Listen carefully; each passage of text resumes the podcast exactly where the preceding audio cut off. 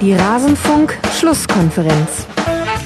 Wenn du gegen so eine klasse Mannschaft wie, Lok, äh, wie, wie Leipzig dann äh, zurücklegst, dass sie sich dann fürchterlich auseinandernehmen. Aber die haben es trotzdem riskiert und es ist aufgegangen. Alles zum letzten Bundesligaspieltag.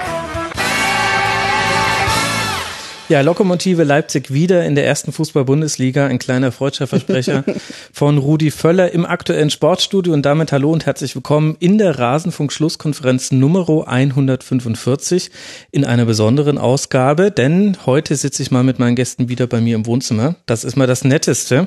Und wir wollen einen Schwerpunkt auf den VfB Stuttgart legen, was sich jetzt ja nach diesem zwölften Bundesligaspieltag auch nahezu aufdrängt. Und deshalb begrüße ich bei mir zum einen Desiree Wolf, die Ed Tösirö, kennt ihre Stimme von meinsportradio.de und aus diversen Schlusskonferenzen schon. Schön, dass du mal wieder da bist, der Siri. Hi. Freut mich, dass ich da sein darf. Hallo. Und mit seiner Premiere Florian Regelmann. Chefredakteur von Spox, nicht aktiv bei Twitter. Das müssen wir gleich noch thematisieren. Warum eigentlich? Servus Flo. Servus Max. Danke für die Einladung. Ja, sehr schön, dass das mal geklappt hat. Warum ist dein Twitter-Profil inaktiv? Das geht auch gar nicht. Es ist eine echt eine, eine gute Frage. Es ist eine Mischung aus äh, dem, Abscheu dass ich sehr, sehr altmodisch bin also, okay. und dass ich ein, ein bisschen Angst davor habe, was ich da so raushauen würde, falls ich da äh, aktiv wäre. Also ich glaube, ich bin ja nicht äh, dafür bekannt, äh, jetzt nicht äh, meinungsstark zu sein. Ich habe also immer eine klare Meinung, deswegen ja, das stimmt. Ähm, bin ich da ein bisschen vorsichtig. Aber es kann noch kommen. Also ich überlege schon des Öfteren, äh, das mal zu aktivieren. Wie viele Follower müsstest du durch den Rasenfunk gewinnen, damit du anfängst zu twittern? Oh Gott. Wenn ich jetzt 100? 200? 100 reichen schon. Okay. Wir packen jetzt äh, 100 Follower drauf. Wie heißt dein Handle? Spocks-Regelmann, oder? Absolut, ja. So schaut's aus. Wir machen jetzt gleich die Bestandsaufnahme, wie viel du gerade hast. Und dann. Das hätte ich niemals sagen sollen. Und dann gibt's endlich mal jemanden, der auf Twitter eine Meinung vertritt. Darauf hat dieses ja, genau. gewartet. Ja. Der einzige, der absolut einzige. So, du bisher hast du keinen Follower. Oh. Jetzt hast du eine Follower-Anfrage von mir. Oh, du müsstest das privat noch rausnehmen dann. So. Ich freue mich, mit euch über den zwölften Bundesligaspieltag zu sprechen. Bevor wir loslegen, noch ein Hörhinweis und zwar in eigener Sache. Ich habe einen Kurzpass aufgenommen mit Christian Bernhard, der uns beiden Flo ja auch gut bekannt ist, ehemaliger Kollege, zum WM aus von Italien. Das ist eine recht runde Sendung geworden, die aber noch gar nicht so viele gehört haben, wie es eigentlich sein sollte. Hört mal rein, man versteht vielleicht so manches dann ein bisschen besser. Und bevor wir loslegen, danke ich noch Nachbarshund Thorsten und Mr. Mo. Alle drei Rasenfunk-Supporter. Sie helfen den Rasenfunk zu finanzieren. Alles, was hier auf dem Tisch steht, ausgenommen den Streuselkuchen. Der ist von ist, Oma. ja, genau. Ja, auch eine Art von Support, ehrlich gesagt. Vielleicht der wichtigere manchmal sogar in manchen Zeiten, ist von den Hörerinnen und Hörern finanziert. Vielen Dank dafür. Unter rasenfunk.de slash unterstützen erfahrt ihr, wie man das machen kann. Und ich habe auch neulich in einem Vortrag mal gesagt, wie viel wir eigentlich brauchen. Den werde ich auch nochmal verlinken für den einen oder anderen und die ein oder andere vielleicht interessant. Lasst uns in den Bundesligaspieltag reingehen und der Videoschiedsrichter lässt uns nicht los. Wir beginnen mit dem Spiel Mainz 05 gegen den ersten FC Köln 1 zu 0 am Ende. Wenn die Saisonleistung mit Tasmania Berlin und Saarbrücken in der 1963er Saison verglichen wird, dann geht's einfach rein richtig schlecht. So ist es jetzt gerade beim FC. Zehn Niederlagen, kein Sieg nach zwölf Spieltagen, vier erzielte Tore, 23 kassierte. Das ist der FC in der Saison 17-18. Und zur Bilanz gehört aber auch fast jeden Spieltag strittige Entscheidung des Videoschiedsrichters gegen den FC. Diesmal ein Strafstoß in der 43. Minute. Womit ich die Eröffnungsfrage stellen kann, haben wir dazu eine eindeutige Meinung zu diesem Strafstoß? War es denn einer, Desiree? Aus meiner Sicht nicht. Also ich hätte de Blasio da eine ganz glasklare Schwalbe unterstellt.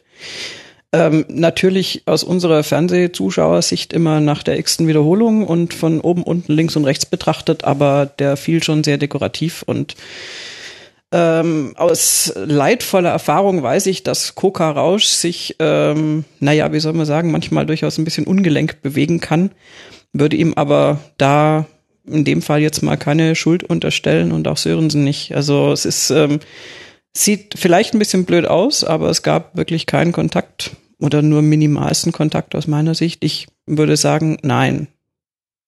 Also ich kann mir nicht vorstellen, dass es irgendjemand gibt, der das anders sieht. Den würde ich auf jeden Fall, den würde ich gerne mal treffen, der das mir erklärt, wie das ein Elfmeter sein soll.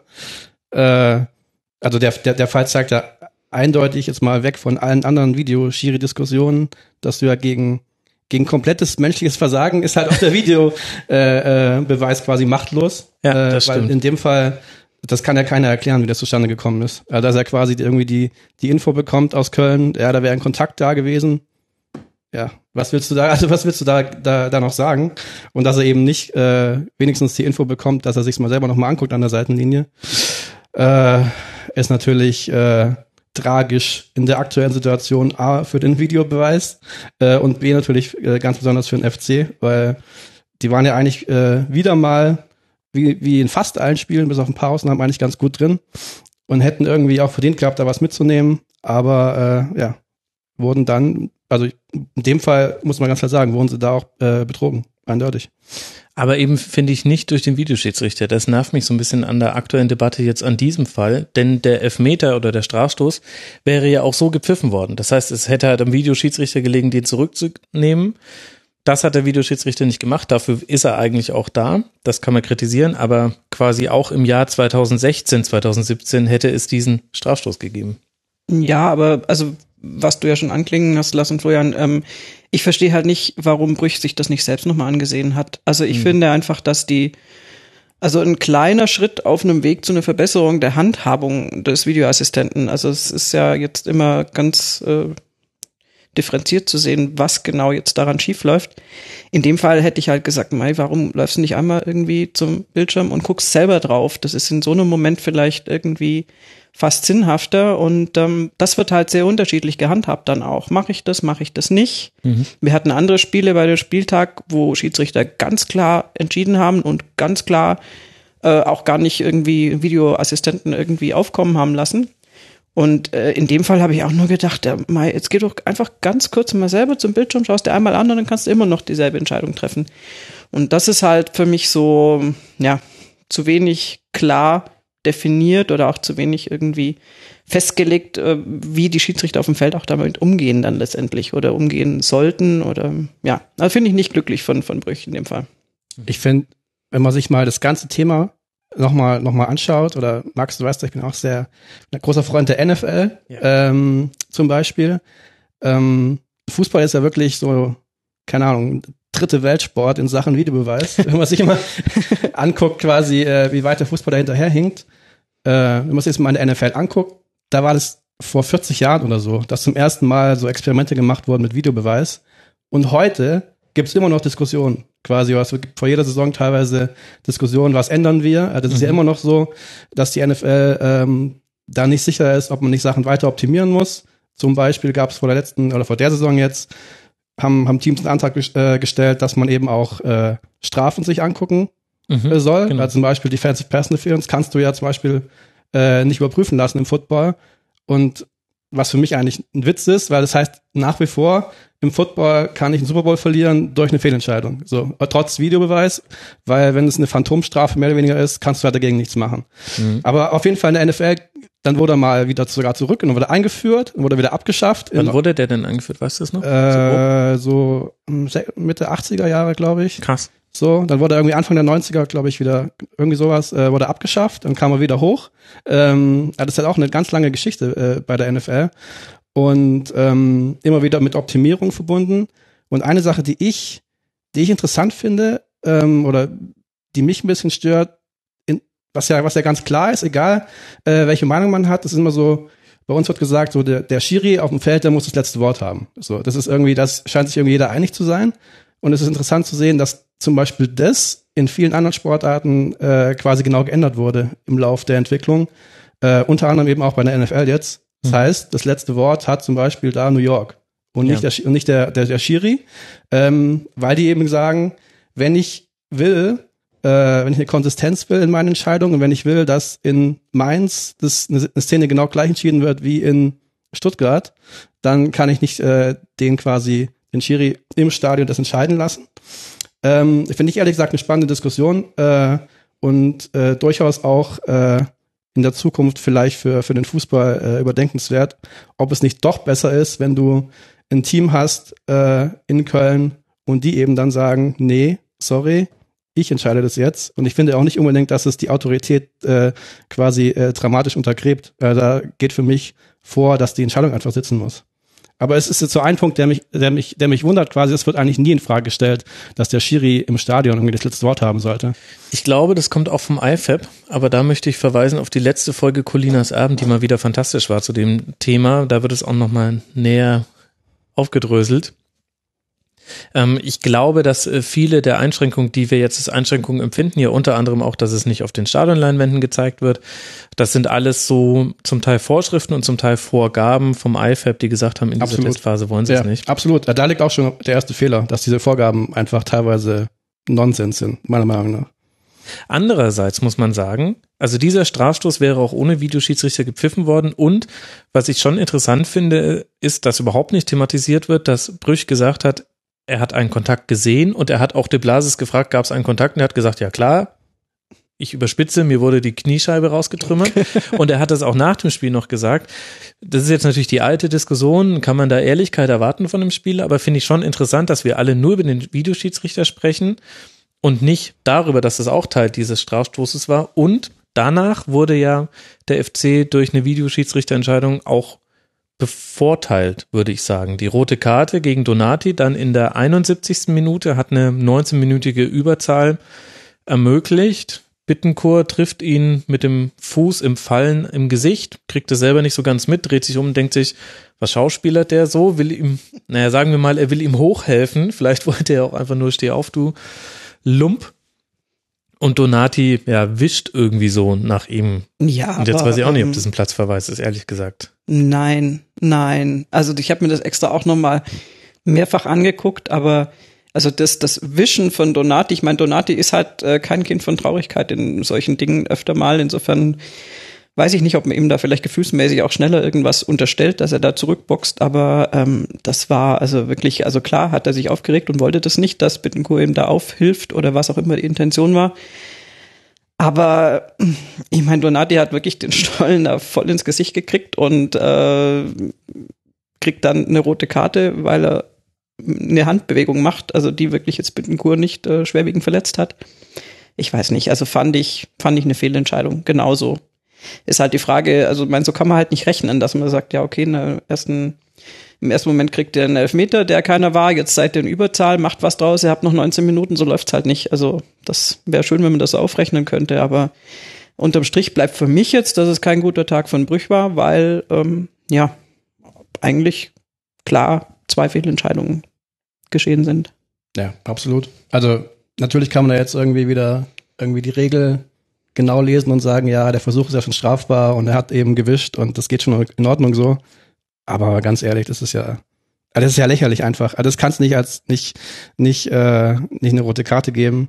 Äh, und auch da ich, wie gesagt, das geht jetzt nicht, weil nun mal die Regularien sind jetzt so, wie die vorgegeben sind in Sachen Videobeweis. Deswegen gilt es ja da äh, erstmal darum, dass die einfach umgesetzt werden, wie die halt nun mal da sind. Aber im zweiten Schritt äh, denke ich, und haben jetzt auch schon viele viele Stellungen bezogen, wird Minimum, Minimum ein Challenge-System kommen müssen. Ich will, dass Peter Stöger die Flagge schmeißt. Ah, nein. Doch, ich will, dass Nein. Peter Stöger die Flagge schmeißt. Auf gar keinen Fall. Das Und, will ich äh, überhaupt nicht. Wieso denn nicht? Lieber die Flagge als das Handtuch. Ich, ich mag das Challenge-System auch in der NFL nicht. Aber warum denn nicht? Weil, also zum einen, weil ich finde, eigentlich sollte quasi der Videobeweis nicht eingeschränkt werden durch die nu- numerische Anzahl an Challenges, die ich habe. Denn wenn es mal ein Spiel gibt mit acht überprüfungswürdigen Szenen, dann soll es halt auch leider achtmal überprüft werden. Gibt's aber nicht. Ganz selten. Ja, aber dann brauchst du ja auch kein, kein Challenge-System. Ich, vor allem, jetzt sehen wir ja gerade, wie der Videoschiedsrichter funktioniert. Würde sich da eine Challenge wirklich lohnen, ehrlich gesagt? Also derzeit ist, glaube ich, das größere Problem, dass das, was aus Köln zurückkommt, also jetzt von den Videoschiedsrichtern, noch keine Konsistenz in der Linie hat und dass es offenbar, laut diesem einen Sport-Inside-Bericht, den es da gab, mit dem Schiedsrichter, der sich nur anonym geäußert hat, halt größere technische Probleme bei denen gibt. Und ganz ehrlich, manche Entscheidung spricht dafür, dass da mehr im Argen liegt als nur Leute, die, Ja. die sind ja Schiedsrichter. Eigentlich müssten die da einen Blick dafür haben, auch wenn es eine andere Perspektive ist. Das kommt ja auch nochmal mit dazu. Bisher treffen treffen die ihre Entscheidungen immer aus der 3D-Ansicht heraus. Und jetzt müssen sie auf einmal das machen, was wir so hobbymäßig machen, nämlich am Bildschirm die Entscheidung treffen. Das ist auch nochmal was anderes, glaube ich. Da ist auch der Unterschied zwischen Zeitlupe und Realgeschwindigkeiten wichtiger. Aber ich glaube, es gibt grundsätzliche Probleme auch mit, mit der Technik und, und der Konsistenz der Entscheidungen. Und das hat eigentlich so viel dann mit den, mit vielen dieser Einzelfälle gar nichts zu tun. Ehrlich gesagt, was soll dann eine Challenge bewirken? Dann, dann challengest du, dass das eigentlich eine rote Karte war und dann kommt raus, ja, Handspiel, obwohl er gar nicht mit der Hand am Ball war. ja, Abstoß für die andere Mannschaft. Also so, so wirkt es ja derzeit. Also ich würde gerade nicht challengen wollen, ehrlich gesagt. Was kommt denn da zurück? Das ist, da bloß kann mal, nicht. Kann bloß auch meine Zwillinge nicht. fragen. ich gehe ja davon aus, dass es irgendwann funktioniert.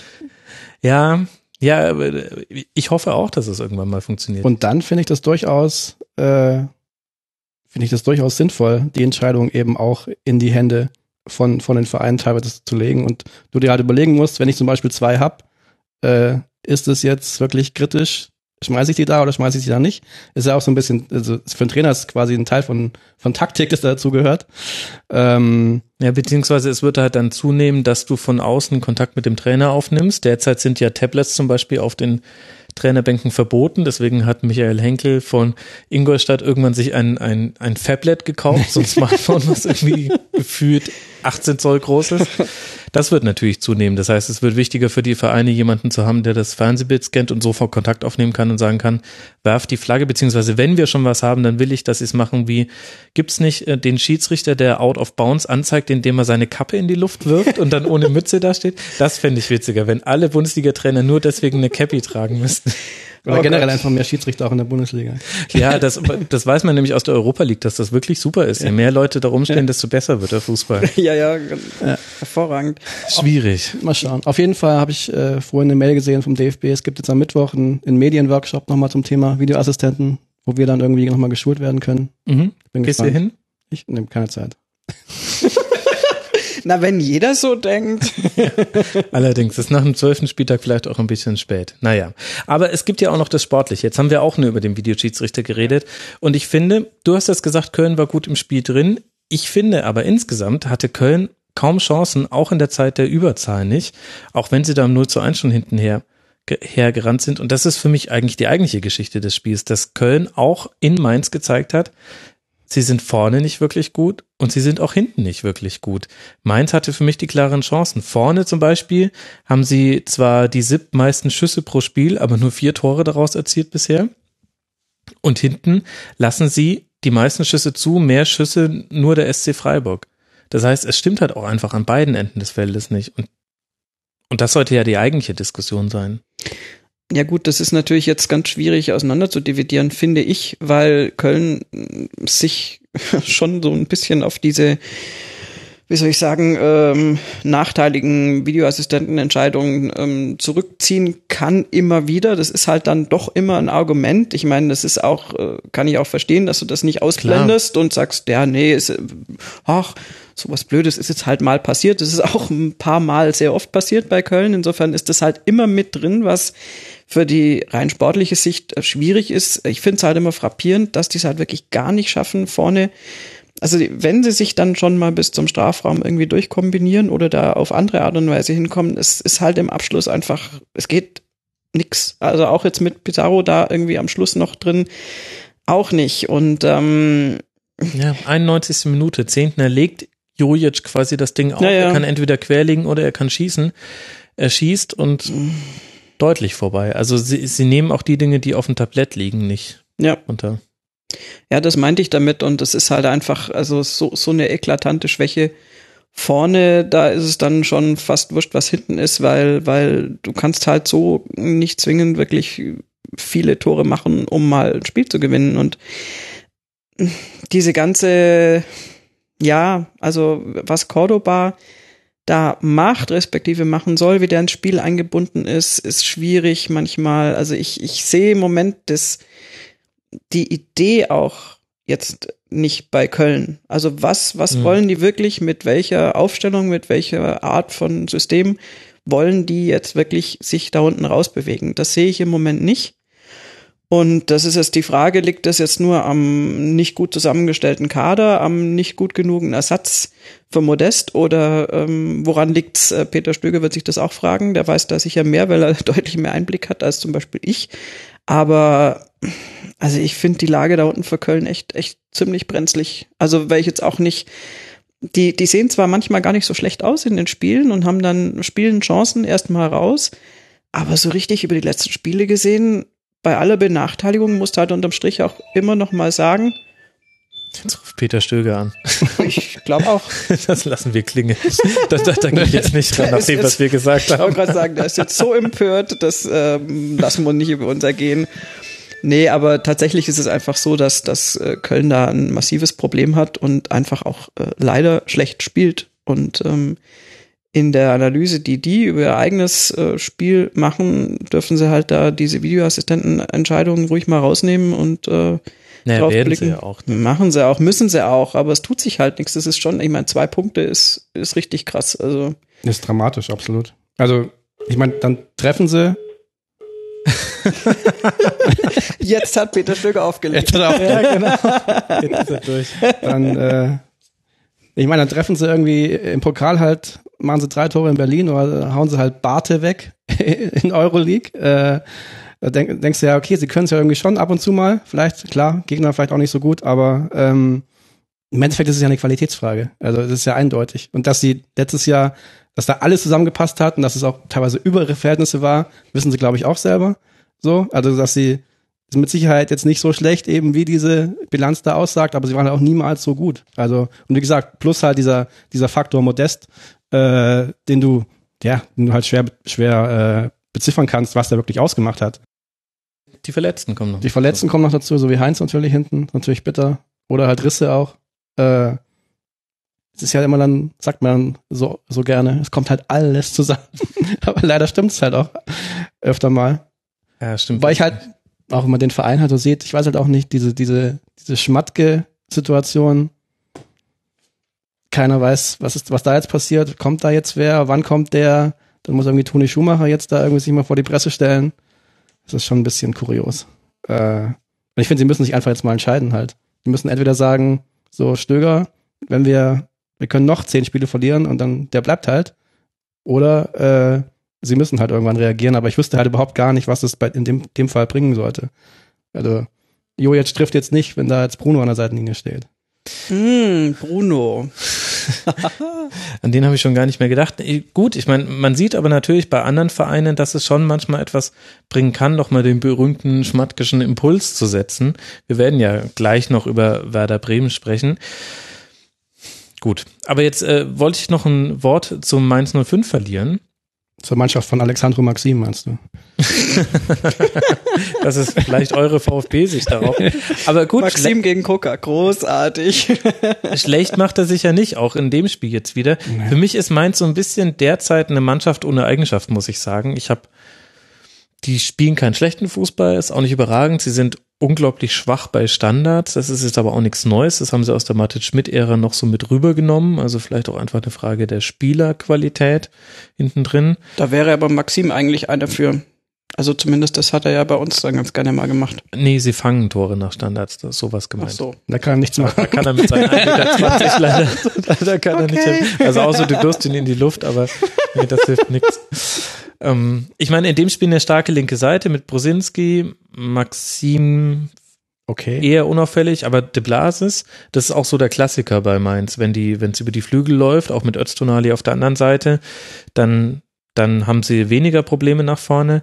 Es war jetzt auch kein überragendes Spiel, aber insgesamt mit Tabellenplatz 12 und 15 Punkten, sieben Punkte vor dem Relegationsplatz, ja, alles im Soll da unten eigentlich eher überraschend. Also es gibt so ein paar Mannschaften, die da so im Mittelfeld rumschwirren, bei denen ich jetzt eher gesagt hätte, oh, das könnte eventuell nach weiter unten zeigen. Und da gehört Mainz bei mir so ein bisschen dazu. Das ist es nicht böse gemeint, aber ich erkenne da nicht so das, das Riesenkonzept dahinter. Die wurschteln sich da so durch und das machen sie im Moment richtig gut. Und ähm, ob das allerdings bei diesem Platz 12 dann wirklich bleibt, werden wir sehen. Also ich hätte auch nachdem die, nach dem Spiel in Stuttgart, das die hatten, habe ich auch gedacht, wo sollen die denn Punkte holen? Mhm. Äh, und jetzt haben sie halt 15. So, also es ist, äh, keiner weiß genau, wo die herkommen, aber, aber sie schaffen es, vor allem in den Spielen, wo sie irgendwie können oder auch müssten, da, da müsstest du irgendwie die Punkte Zu Hause. Die Platz gewinnen sie dann, fünf in der Heimtabelle. Genau, die gewinnen sie dann äh, irgendwie, weil sie halt doch irgendwie äh, zumindest ganz stabil sind. Ähm, weil es ja auch da mit dem mit der Unruhe im Umfeld auch ein bisschen äh, komisch ist, was da abgeht mit dem mit dem Präsidenten, der jetzt wieder sein Amt zur Verfügung stellen will. Äh, genau. Aber klar, wie gesagt, dann waren 15 Punkte für die passt soweit natürlich. Genau, das ist noch so die Nebengeschichte, vielleicht auch die interessantere gerade. Präsident Kaluza oder Kalut, Kaluza, Kaluza, Kaluza. Kaluza, intern jetzt schon sehr umstritten, nach wenigen Monaten im Amt stellt jetzt sein Amt zur Verfügung und unter anderem die Personalie von Ruven Schröder hing da wohl mit dran. Deswegen ist das vielleicht gerade das Spannendere für alle Mainz 05 Fans. Mainz spielt jetzt dann auswärts in Freiburg, dann zu Hause gegen Augsburg. Das sind, denke ich, zwei wichtige mhm. Spiele und dann in Leipzig. Der FC spielt den klassischen Dreiklang aus Arsenal und Berlin zu Hause und dann in Gelsenkirchen. Das musst du dir halt mal vorstellen. Jetzt hast du halt Arsenal zu Hause und hast du halt überhaupt keinen Bock auf Arsenal zu Hause jetzt aktuell. Also das ist echt äh, dramatisch bitter, quasi da jetzt Euroleague spielen zu müssen. Ja, wobei ich glaube, also die Köln-Fans, die nehmen jetzt mit, was geht. Also die, die machen jetzt diese Euroleague-Spiele am liebsten noch auswärts mitreisen und alles mitnehmen. Und so rein vom, vom Gefühl her planen die schon mit, wir, wir sagen es jetzt nicht, aber dass es nächstes Jahr nicht für die Euroleague wahrscheinlich reicht. Vorsichtig formuliert. Mhm. Und ähm, ich weiß es nicht, es kann schon sein, dass so ein Arsenal-Spiel, ja, ich weiß nicht, wenigstens die Stimmung unter den Fans so einen Tick hebt, dass mal irgendwie, dass du gegen eine tolle Mannschaft spielst, da wenn du da natürlich voll auf die Mütze kriegst, ist dann auch nicht zielführend für die nächsten Bundesliga-Partien. Ich weiß es nicht, ob man da sich von lösen kann und einfach sagen kann, hey cool, Euroleague, ich genieße das jetzt und vergesse alles andere. Allein schon ich der Satz nicht. zeigt doch, dass es schwierig ist. Hey, cool, Euroleague. Das hat noch. das ist ja schon im besten Fall schwierig. Said nobody ever. Okay, okay. Aber gut, wenn sich die FC-Fans nicht für ein Heimspiel gegen Arsenal motivieren können, können sie ja mal bei den Bayern-Fans nachfragen. Da war das auch lange Zeit so. Wir machen weiter mit dem nächsten Spiel im Tabellenkeller und kommen damit zum VfL Wolfsburg, der seine Unentschieden-Serie mal durchbrechen konnte. Martin Schmidt war in diesem Wochenende, glaube ich, zum einzigen und hoffentlich letzten Mal in seiner Karriere ein Trainername, der oft neben Klaus Schlappner genannt wurde. nee, Walter Schlappner. Klaus Schlappner? Klaus. Klaus, Schlappner. Klaus Schlappner. Warum habe ich mir hier Walter Schlappner aufgeschrieben? Es ist alles verrückt. Heute wird ja sogar Kuchen gegessen im Rasenfunk. Eine wirklich besondere Folge. Diesmal gegen den SC Freiburg hat alles von Start weg geklappt für den VfL. Schon Führung in der dritten Minute und dann am Ende auch souverän, denke ich, 3 zu 1 gewonnen. Was hat euch denn am Wolfsburg gefallen jetzt in der Partie? Desiree. Die grünen Trikots. Florian? Der gerade gegessen hat. Das war, ich habe extra die Frage an dich gestellt. Daniel Didavi? Als alte Verbundenheit? Nee. Ja, wir ich, finden fast in jeder Begegnung irgendwelche Ex-Stuttgarter. Es ist wirklich. Na, aber das ist ja schon mal interessant, dass äh, Mali auf links jetzt spielt, zusammen mit Didavi und die beiden sich eigentlich kaum im Weg stehen. Obwohl Mali ja, also gerade am Anfang, als ihn Schmidt dahingestellt hat, ist er noch häufig in die Mitte gezogen. Ich finde jetzt gegen Hertha als auch gegen Freiburg hat er das viel klassischer interpretiert. Sie standen sich weniger im Zentrum auf den Füßen und es funktioniert echt gut. Ja, generell, oh, Entschuldigung. Ja, nee, du. Okay. Ähm, generell dieser Dreiklang vorne auch mit Gomez, ähm, das scheint das Verdienst ähm, von Martin Schmidt zu sein, dass er die irgendwie eingenordet hat oder das irgendwie so hingebogen hat, dass die jetzt tatsächlich miteinander können und das so arrangieren, dass die da wirklich ähm, möglichst effektiv sind. Also bei Gomez ist mir zum Beispiel jetzt im Umkehrschluss aufgefallen, dass der dann teilweise wirklich an der Mittellinie einen Konter einleitet und dann halt Mali rennen lässt, so ungefähr so ein bisschen die Altherrenvariante, mach du mal. und ähm, das war ja, weiß ich nicht, hätte er früher, glaube ich, vielleicht ein anderes Selbstverständnis gehabt und das unbedingt selber machen wollen. Ähm, also ich glaube, das ist, äh, das ist schon sehr ausschlaggebend, dass du da vorne in, in der Sturmzentrale äh, so eine gewisse ja, so ein gewisses Verständnis füreinander hast. Und also Mali ist ja wirklich da aufgeblüht in diesem Spiel. Also der ist tatsächlich auf jeden Fall zu erwähnen. Der hat ja auch eine unglaubliche Quote quasi unter Schmidt. Mhm. Äh, und das ist ja schon einfach Qualität, muss man schon so sagen. Also Mali, Didavi, Gerhard, Gomez, äh, finde ich jetzt nicht so verkehrt. Äh, man hat das Gefühl, man sieht vielleicht so zum ersten Mal, was entwickelt sich dahin, was da eigentlich äh, für gute Namen auch im Kader sind und was du da vielleicht auch rausholen kannst. Ähm, deswegen ist noch ein bisschen früh, ist mal mal ein Spiel und die eigentliche Geschichte ist eigentlich auch eher Freiburg für mich in dem Spiel, mhm. äh, weil es eigentlich echt auch für Freiburger Verhältnisse sehr untypisch und sehr unterirdisch war, was die da gemacht haben.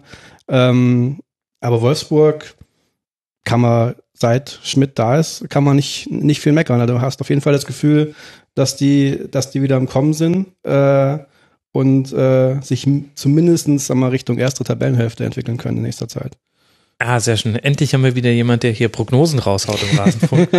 ist auch häufig bei den Wohnzimmerfolgen so. Das war das letzte Mal, saß hier Stefan Rommel und hat auch Prognosen rausgehauen. Ja. Und, und ein Jahr davor saß hier Marco Mader vom SED und hat gesagt, äh, Schalke wird nie wieder was reißen, so sinngemäß. Ist ja noch offen.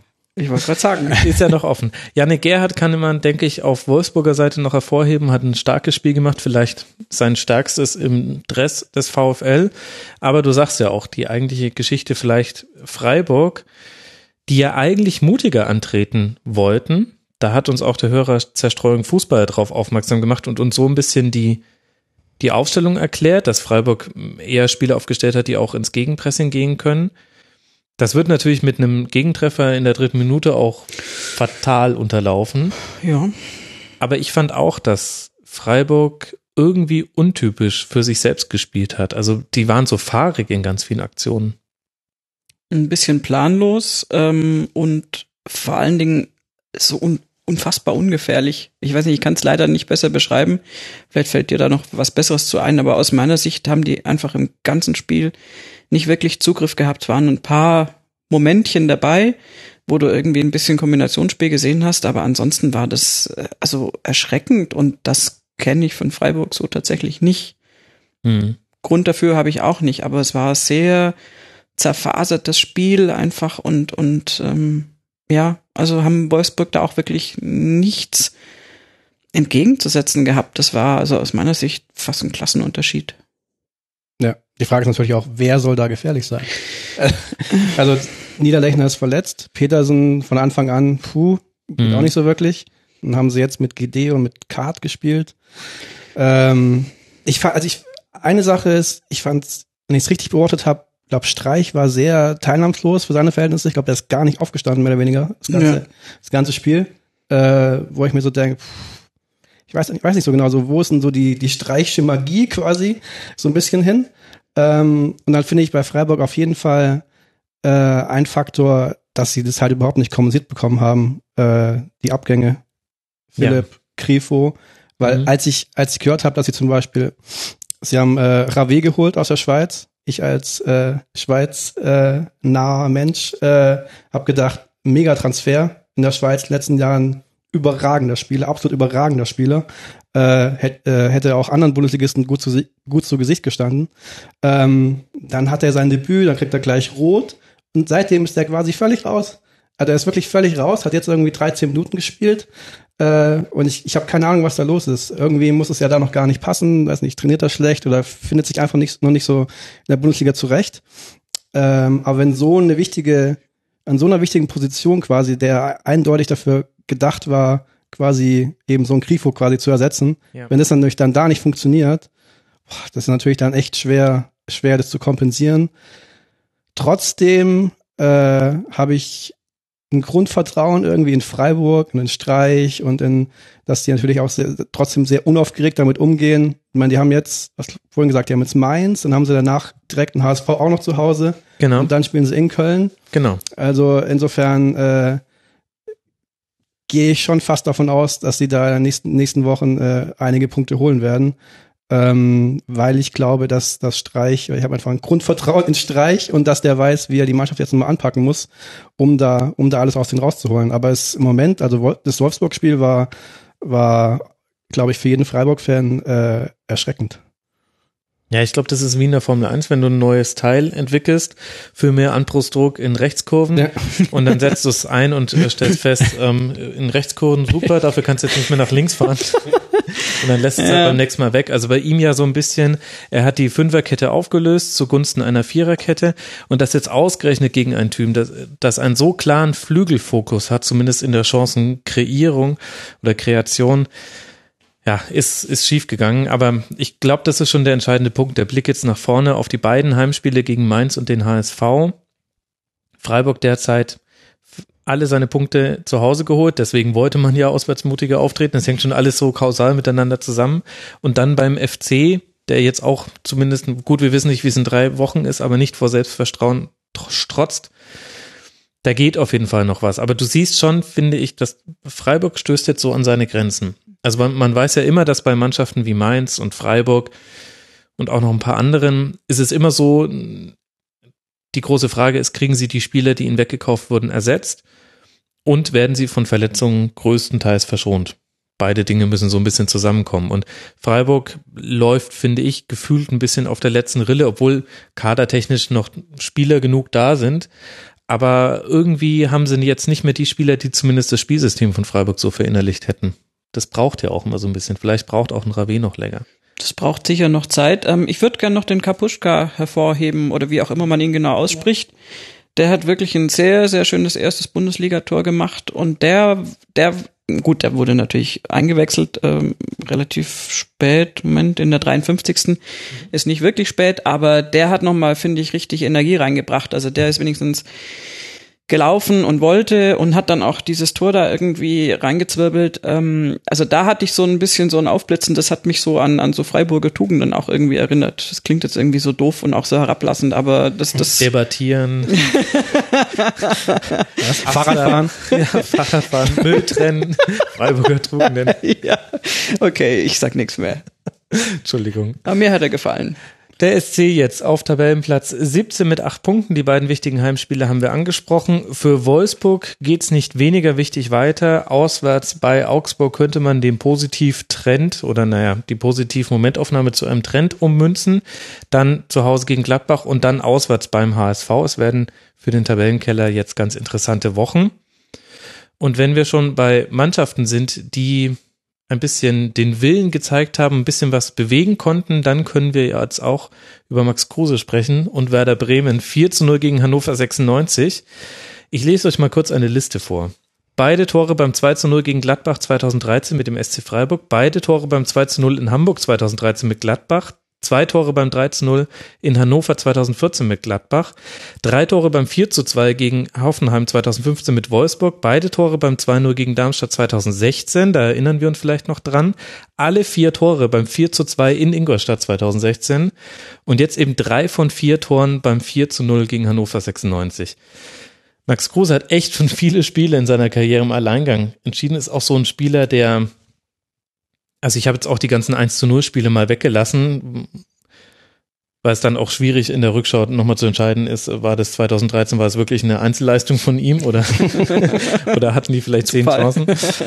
Aber bei all den Spielen war es so, dass er die absolut prägende Gestalt war und jetzt dieses 4 zu 0 gegen Hannover 96 und ich finde sogar am in der Schönheitsskala finde ich sogar noch vor dem 2 zu 0 steht der Pass vor dem 1 zu 0. Den fand ich sensationell. Und vor allem Bartels, der war so, das hört sich jetzt despektierlicher an, als ich es meine, aber wenn man nach Hause kommt und der Hund freut sich so, weil man von der Arbeit wieder zurückkommt.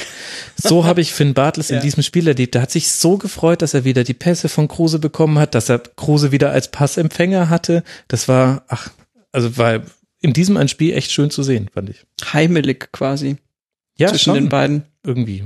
Ja, stimmt aber wirklich, weil diese Vorlage oder der Assist zum, zum 1 zu 0, also es war ja im Prinzip Bartels auf Kruse, auf Bartels und ähm, das war schon einfach super schön hingelegt. Also das, da war eigentlich schon so irgendwie das erste Augenmerk auf, auf Kruse gerichtet. Also zumindest bei mir, wo ich dachte, oh, hallo, ist der heute am Start? Ähm, geht da irgendwas? Und ähm, also generell war es auch irgendwie für mich sehr überraschend, wie gut da Werder Bremen tatsächlich ins Spiel gestartet ist. Also die, mhm. die haben also wirklich losgelegt wie die Feuerwehr und ähm, das hat man länger nicht gesehen, sagen wir es mal so. ja, es war, es war schon, war schon eine, so eine so eine Art Wiederauferstehung von Werder, kann man schon so sagen, finde ich. Also das war äh, Werder-like, so ein bisschen wieder vorne mit eben äh, Kruse Bartels, aber auch mit Junusovic vor allem, Mhm. der auf einer eher ungewohnten Position gespielt hat, es aber auch sehr gut gemacht hat. Ähm, deswegen, das, das, das war richtig gut. Wen ich, finde ich, aber auch herausheben muss, auch vom 4-0-Spiel, ist, ist der Keeper, ist Pavlenka, Mhm. der quasi äh, beim 1-0 dagegen Harnik sehr, sehr geil hält. Ja. Äh, Genau. kann man wieder sagen, ja, eben geht der rein, dann steht es 1-1, wer weiß, was passiert. Äh, und der übrigens generell, finde ich, ein, ein ziemlich starker Bundesliga-Keeper ist. Also Werder und die Torhüter hatten wir ja auch in den letzten Jahren öfter mal als Thema, aber der Transfer, muss ich sagen, habe ich vor der Saison keine Ahnung gehabt, ist der gut, kann er was, aber nach jetzt nach den Eindrücken muss man sagen, ist der echt ein guter, guter Griff gelungen auf der Position und war halt mega wichtig, auch in so einem Spiel wie gestern, da das, das 1-0 festzuhalten und eben dann äh, haben sie hinten raus richtig gut gespielt. Ähm, bin aber schon auch noch relativ vorsichtig oder wäre vorsichtig als, als Werder-Fan. Es war jetzt ein gutes Spiel Mhm. und äh, Kruse, absolut, Kruse ist ein, ein Unterschiedsspieler, muss man nicht drüber reden. Das ist, äh, wenn der Bock hat und gut drauf ist, äh, gibt's nicht so wahnsinnig viele äh, in der Bundesliga, wo es, wo es einem so Bock macht zuzuschauen, finde ich.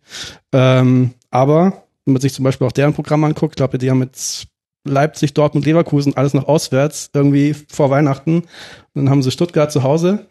Äh, also die müssen auch quasi die, die Heimspiele gewinnen, sonst äh, haben sie jetzt einmal einen schönen Tag gehabt, aber sieht's halt trotzdem unterm Weihnachtsbaum übel aus. Also da wäre ich noch sehr vorsichtig, ob das jetzt wirklich irgendeine Art von äh, ja, neuer Trainer und jetzt ist es ja wieder alles äh, ge- richtigen Weg. Da so, so weit äh, bin ich noch nicht, das zu sagen.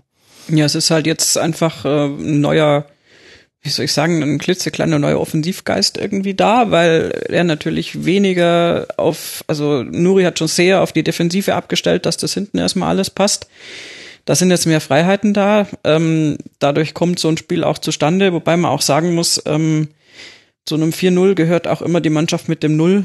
Also ähm, ich fand Hannover bei allem Respekt erstaunlich schwach an dem Tag. Ja. Also die haben wirklich nicht viel auf die Kette gekriegt und ähm, ich weiß nicht, Breitenreiter hat dann auch letztendlich nicht reagieren können oder nichts irgendwie ändern können im, im, im Lauf des Spiels und insofern, also wenn da jetzt ein anderer Gegner steht, ist es eh fraglich, ob das jetzt alles so funktioniert, wie das in diesem Spiel funktioniert hat. Und es ist halt jetzt ähm, spannend, ob diese etwas offensivere Ausrichtung mit dem neuen Trainer ja die nächsten Spiele überlebt, sagen wir es mal so. Und wenn da, das kann jetzt alles, kann jetzt alles werden. Die haben natürlich jetzt ein gutes Momentum erstmal. Aber wenn das dann wieder mal ein Spiel nicht so funktioniert, ich meine, der Trainer ist jetzt bis Weihnachten, glaube ich. So ist Definitiv. die Abmachung, ja. Und ähm, Volle Rückendeckung nennt man das bis in Weihnachten. Bremen. Aber ich meine, das Dann ist halt nicht so die Stärke Weihnachtsbaum- von bis, bis doch ein besserer Trainer zurückruft. Bei Frank Baumann. Ja, genau. Das ist doch, Entschuldigung, aber das sind Momente, da könnte ich reinschlagen. Das kann doch nicht wahr sein. Also Kommunikationsmängel ähm, hin oder her, aber das macht man doch nicht. Nee, macht man Also, nicht. Entschuldigung, also da, ich weiß nicht, man kann alles Mögliche von sich geben, aber da irgendwie. Auch noch dann dieses, dieses Torwartbeispiel, um es irgendwie Genau, er versucht es zu retten. Ja, wir haben halt nicht neuer er und so bekommen. Indem er auch sein Torhüter schlecht gemacht hat. Also- das ist echt bemerkenswert konsequent, ehrlich gesagt. Äh, Ja, es, es war konsequent, aber das war auch schon alles, was es war. Also, äh, geht gar nicht. Sorry, Herr Baumann. Ja. Ja, gut. Also sehr unglückliche Außendarstellung von Frank Baumann. Er kann es halt mit den Füßen oder konnte es mal mit den Füßen. Und ich denke, was auch schon, was man auch bei diesem 0 zu 4 gesehen hat, die offensivere Spielweise, das hat jetzt in diesem Spiel super gut funktioniert. Die etwas zurückgezogene Rolle von Kruse funktioniert auch super. Also da hat er wieder als so verkappter Zehner in manchen Situationen gespielt. Und da hat einfach, ehrlich gesagt, glaube ich, einfach nur die Ruhe am Ball, um Konter gut einzuleiten. Also der, da ist dann auch schon der Pass, äh, der erste Pass ist schon mit der nötigen Schärfe gespielt und so weiter und dann kann man das Tempo quasi mitnehmen. Aber du hast auch in dem Spiel schon gesehen, was halt einfach Werder mit Viererkette wieder ist.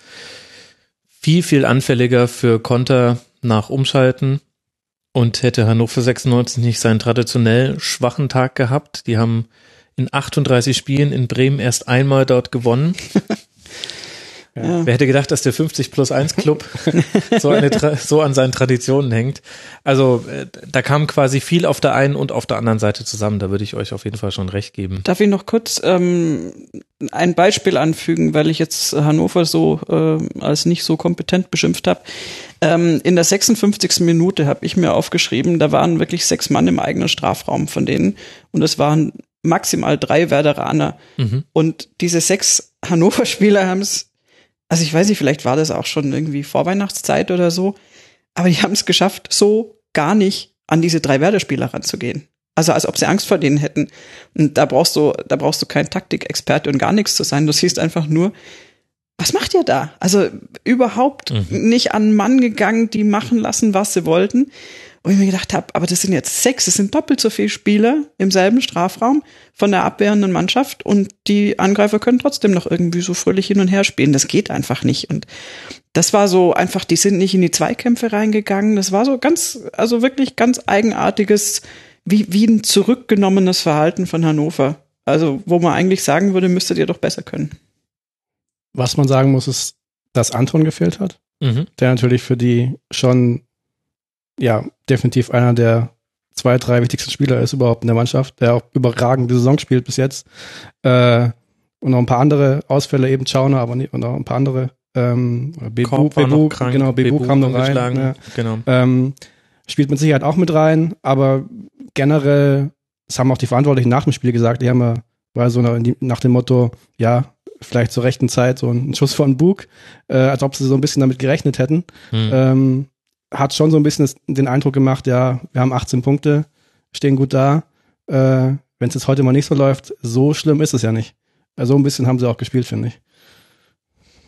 Ja, wird halt jetzt interessant, wie vor allem das nächste Heimspiel für Hannover 96 läuft. Das ist zu Hause gegen den VfB, danach kommen mit einem Auswärtsauftritt bei den Bayern und dann im Heimspiel gegen Hoffenheim zwei Spiele, da musst du nichts holen, aber jetzt gegen den VfB sollte man definitiv die berühmte Antwort zeigen. Sollte aus der Sicht des Neutralen. Okay. Ich, ich sehe schon, wir sind uns so unsicher. Bei, ja, bei Hannover 8 hat viel, viel nicht gepasst. Sebastian Mayer auch, naja, Ganz einfach einen schlechten gewesen, Tag gehabt. Ja. Oliver Sarg, Oliver so ja, Sarg. Sarg. oh, mein Gott. In, für das Spiel hat's leider gepasst. Da hätte er einen Nagelsmann für seinen Sargdeckel gebraucht. Schauen wir einfach. Für Werder geht's jetzt weiter in, weiter in Leipzig, zu Hause dann gegen den VfB, in Dortmund und dann zu Hause gegen Leverkusen. Haben wir vorhin schon thematisiert. Werder jetzt durch diesen ersten Saisonsieg und Verdopplung seiner Tore auf acht erzielte, mit acht Punkten Tabellenplatz 16. Das ist schon krass, Entschuldigung. Und damit nur zwei Punkte hinter dem HSV, der unterlegen ist in Gelsenkirchen auf Schalke beim Spiel Schalke 04 gegen den HSV 2 zu 0. Und damit richten wir den Blick nicht nur auf den Tabellenplatz 15, sondern auch auf den Tabellenplatz 2, denn Schalke ist jetzt Zweiter in der Fußballtabelle der ersten deutschen Fußball-Bundesliga. Eine sehr komfortable Ausgangslage für das Derby, das jetzt dann ansteht in Dortmund am nächsten Bundesligaspieltag. Grundbestandteile der Mannschaft, eine sehr stabile Defensive, nur zehn Gegentreffer bisher, damit zweitbeste Abwehr der Liga und eine sehr effiziente Chancenverwertung. Ich habe mir das nochmal genauer angeguckt, um dieses Phänomen Schalke 04 in dieser Saison ein bisschen zu verstehen. Sie sind die einzige Mannschaft, deren 16 erzielte Tore fast exakt den Expected Goals entsprechen, nämlich 16,09. Also das nenne ich mal wirklich effizient.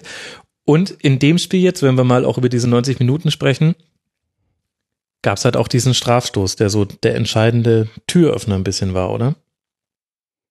Mit Sicherheit, ja. Aber also ich fand den absolut vertretbar. Weiß nicht, ob ihr andere Meinung seid. Also ich, ich fand auch, dass es eigentlich ein recht klarer Strafstoß ja. war wegen ungestümen gegen Gegenspielerverhaltens. Also ja. Jung ist da recht. Ja. Also hat halt was angeboten, da gab es definitiv einen Kontakt und dann kann es auch einen Strafstoß geben. Ich habe nicht so ganz verstanden, warum das in manchen Berichten so sehr angezweifelt wurde, diese wurde Entscheidung. Es? Ich habe das zum Teil, ja, ich habe einen Teil dieses Spiels noch bei Amazon Music gehört auf der Autobahn. Es gibt so viele Möglichkeiten. ja, es ist einfach Fußball im Jahr 2017 ja. ist einfach klasse. Schalke ist Musik in deinen Ohren, Wahnsinn. ja. Ja, und es war Prime Day bei der Belieferung das des auch noch. Nein, Und da wurde das unter anderem auch so ein bisschen angezweifelt. Da dachte ich mir, na, da bin ich ja gespannt, wenn ich es dann im Real Life sehe. Und für mich war das eine glasklare Nummer, ehrlich. Nee, ist auch. Also, das ist, äh, der hat, also Junge hat Konoplyanka da weggecheckt im, im Strafraum, ähm, fertig. Also, war jetzt aus meiner Sicht auch eine klare Sache und ist natürlich dann, wenn er das so quasi in der ersten Viertelstunde, Viertelstunde war es nicht, aber mein 17. Minute war das, ähm, ist natürlich ein schöner Türöffner für so ein Spiel. Dann, dass es auch in die richtige Richtung läuft. Aber ähm, ich meine, diese Effektivität von, von Schalke, die ist, die ist besorgniserregend, ehrlich gesagt. Also ich finde wirklich, dass die, also was Tedesco da gemacht hat mit denen, wie der die einnordet, wie der den irgendwie eine Struktur gegeben hat, diese vorher offensichtlich nicht so hatten. Also ich, ja, ich, ich bin da so ein bisschen fasziniert, muss ich sagen. Ich habe in dem Moment, als es hieß, Tedesco wechselt zu Schalke, habe ich gedacht, oh, ah, weiß ich nicht. Ist das nicht fast schon, also zu früh für ihn, weißt du, wird er mhm. da nicht verbrannt, dann Schalke, man weiß ja, wie das da so ist und so weiter. Aber der hat sich da ganz, auch eben, also genauso wie die Mannschaft spielt, komplett unaufgeregt, man könnte fast sagen humorlos äh, etabliert und steht da an der Seitenlinie und, und jetzt stehen die auf einmal auf Platz zwei und so. Also, das ist schon beeindruckend, finde ich. Auch wenn das in den Spielen, und das meine ich mit humorlos, Effizienz ist schön, aber nicht zwingend immer schön anzusehen. Also es sind jetzt natürlich keine Spektakelspiele, wo, wo unglaublich aufregende Dinge passieren. Mhm. Ähm, aber unterm Strich kommt das raus, was sie brauchen. Es reicht halt gerade bin sehr begeistert von Schalke. Ehrlich? Ja. Sehr. Oder ich, das ist ja so ein bisschen die, äh, ist eigentlich die Spielweise, auf die ich am meisten stehe. ist ja quasi What? Defense first und so. Oh Deswegen, nee. ähm, ich bin sehr begeistert, was die machen und wie die ihre Das Spiele ist der gewinnen. blaue Pullover, Max. Ich habe es gleich gedacht, als ja. wir reingekommen sind. Wir sitzen hier nur für die Hörer. Wir sitzen hier quasi unter einer ja. brustrigen Tapete und Florian hat einen blauen Pullover an. Das geht gar nicht. Ich Stimmt, trage wenigstens angemessen schwarz. Ein Zeichen der Konsulenz an alle BVB-Fans, die später ja, noch genau. das VfB-Segment hören müssen. Ich, es ist auch komisch, das zu sagen, aber ich bin echt begeistert von Schalke. Die machen das überragend gut. Wie gesagt, wurde schon angesprochen. Die stehen hinten, angeführt von, von Naldo als Abwehrchef, wie eine Eins. Also mhm. die lassen praktisch überhaupt nichts zu. Äh, dann muss man natürlich an, äh, ansprechen, was er mit Max Meyer gemacht hat, mhm. der da irgendwie so so spielt, als ob er irgendwie schon drei Jahre auf der Sechs spielt. Äh, und das geht eigentlich in jedem Mannschaftsteil so weiter. Vorne halt ein Colombianca, der irgendwie plötzlich auf Schalke angekommen ist. Äh, hätte man auch nicht so gedacht. Deswegen, äh, da passt schon äh, sehr, sehr viel. Und ähm, Tedesco für mich äh, macht einen super Eindruck. Ich finde es ein sehr, sehr angenehm, äh, auch wenn man den Interviews sieht, mhm. was der von sich gibt, wie er es von sich gibt. Ähm, ich kann mir schon gut vorstellen, dass der, dass der die Jungs äh, erreicht, äh, wenn der mit denen spricht. Ähm, hatte ja diesen, sag ich mal, vielleicht unglücklichen Start oder zumindest einen schwierigen mit, mit der Höhe des Nummer. Mhm. Was ich aber auch immer, ist ja sein gutes Recht, das zu machen. Das Einzige, was ich da unglücklich fand, ist, dass er es vielleicht jetzt noch ehrlicher sagen können und hätte irgendwie sagen können, ja, ich plane einfach nicht mehr mit ihm. Stattdessen hat er so ein bisschen versucht, äh, es zu erklären, ja, ich will nicht, dass die anderen sich hinter Höhe des verstecken. Am Anfang war das ja seine Argumentation, das fand ich ein bisschen, und äh, sagt auch einfach, ja. so Höhe des äh, gehört nicht mehr zu meinen Planungen. Ähm, aber seitdem, äh, was, was Tedesco da macht, finde ich sehr beeindruckend und ehrlicherweise wüsste ich auch nicht, äh, also sie werden logischerweise jetzt nicht die Bayern angreifen, äh, aber ich, ich glaube auch nicht, dass sie äh, irgendwie abrutschen werden, großartig im Laufe der Saison, weil sie eben diese unglaubliche Stabilität haben. Und gerade so wie die Bundesliga aktuell sich so darstellt, äh, von, ja, der, von der Gesamtgemengelage, ist halt genau das, äh, was du brauchst, um über eine, eine lange Saison halt da oben zu stehen. Das hat halt Schalke. Also wo ich zustimme beim Beeindrucktsein von Tedesco, finde ich, ist der Wandel von, sie haben jetzt auch ein Ballbesitzspiel, das gab wirklich fast so einen Schalter, den er irgendwann angemacht hat. Das hatte auch mit den Gegnern zu tun. Erst musste er es auch nicht zeigen. Und in den Spielen, wo er es hätte zeigen müssen, das zweite Spiel auswärts in Hannover zum Beispiel, da hat man dann schon gesehen, huch, da ist aber noch ganz schön wenig Ballbesitzspiel vorhanden. Inzwischen viel, viel besser, viel, viel geordneter, ein unglaublich strukturierter Spielaufbau, immer mindestens zwei Anspielstationen frei. aber deswegen halt auch für den neutralen Zuschauer etwas ereignislos, weil es ist kein Überfallfußball, eher im Gegenteil. Es ist ein Fußball, der sehr auf der eigenen Ordnung beruht und die wird halt nur in Ausnahmefällen mal verlassen. Und nur dann entstehen halt so wirklich mal die Aufreger. Auf der anderen Seite weiß ich aber auch noch nicht, wie hoch ich jetzt Tedesco und Schalke jubeln würde. Das ist definitiv eine defensiv starke Mannschaft und wenn vorne die Treffer fallen, dann ist es auch okay. Und du hast auch tolle Spieler darin.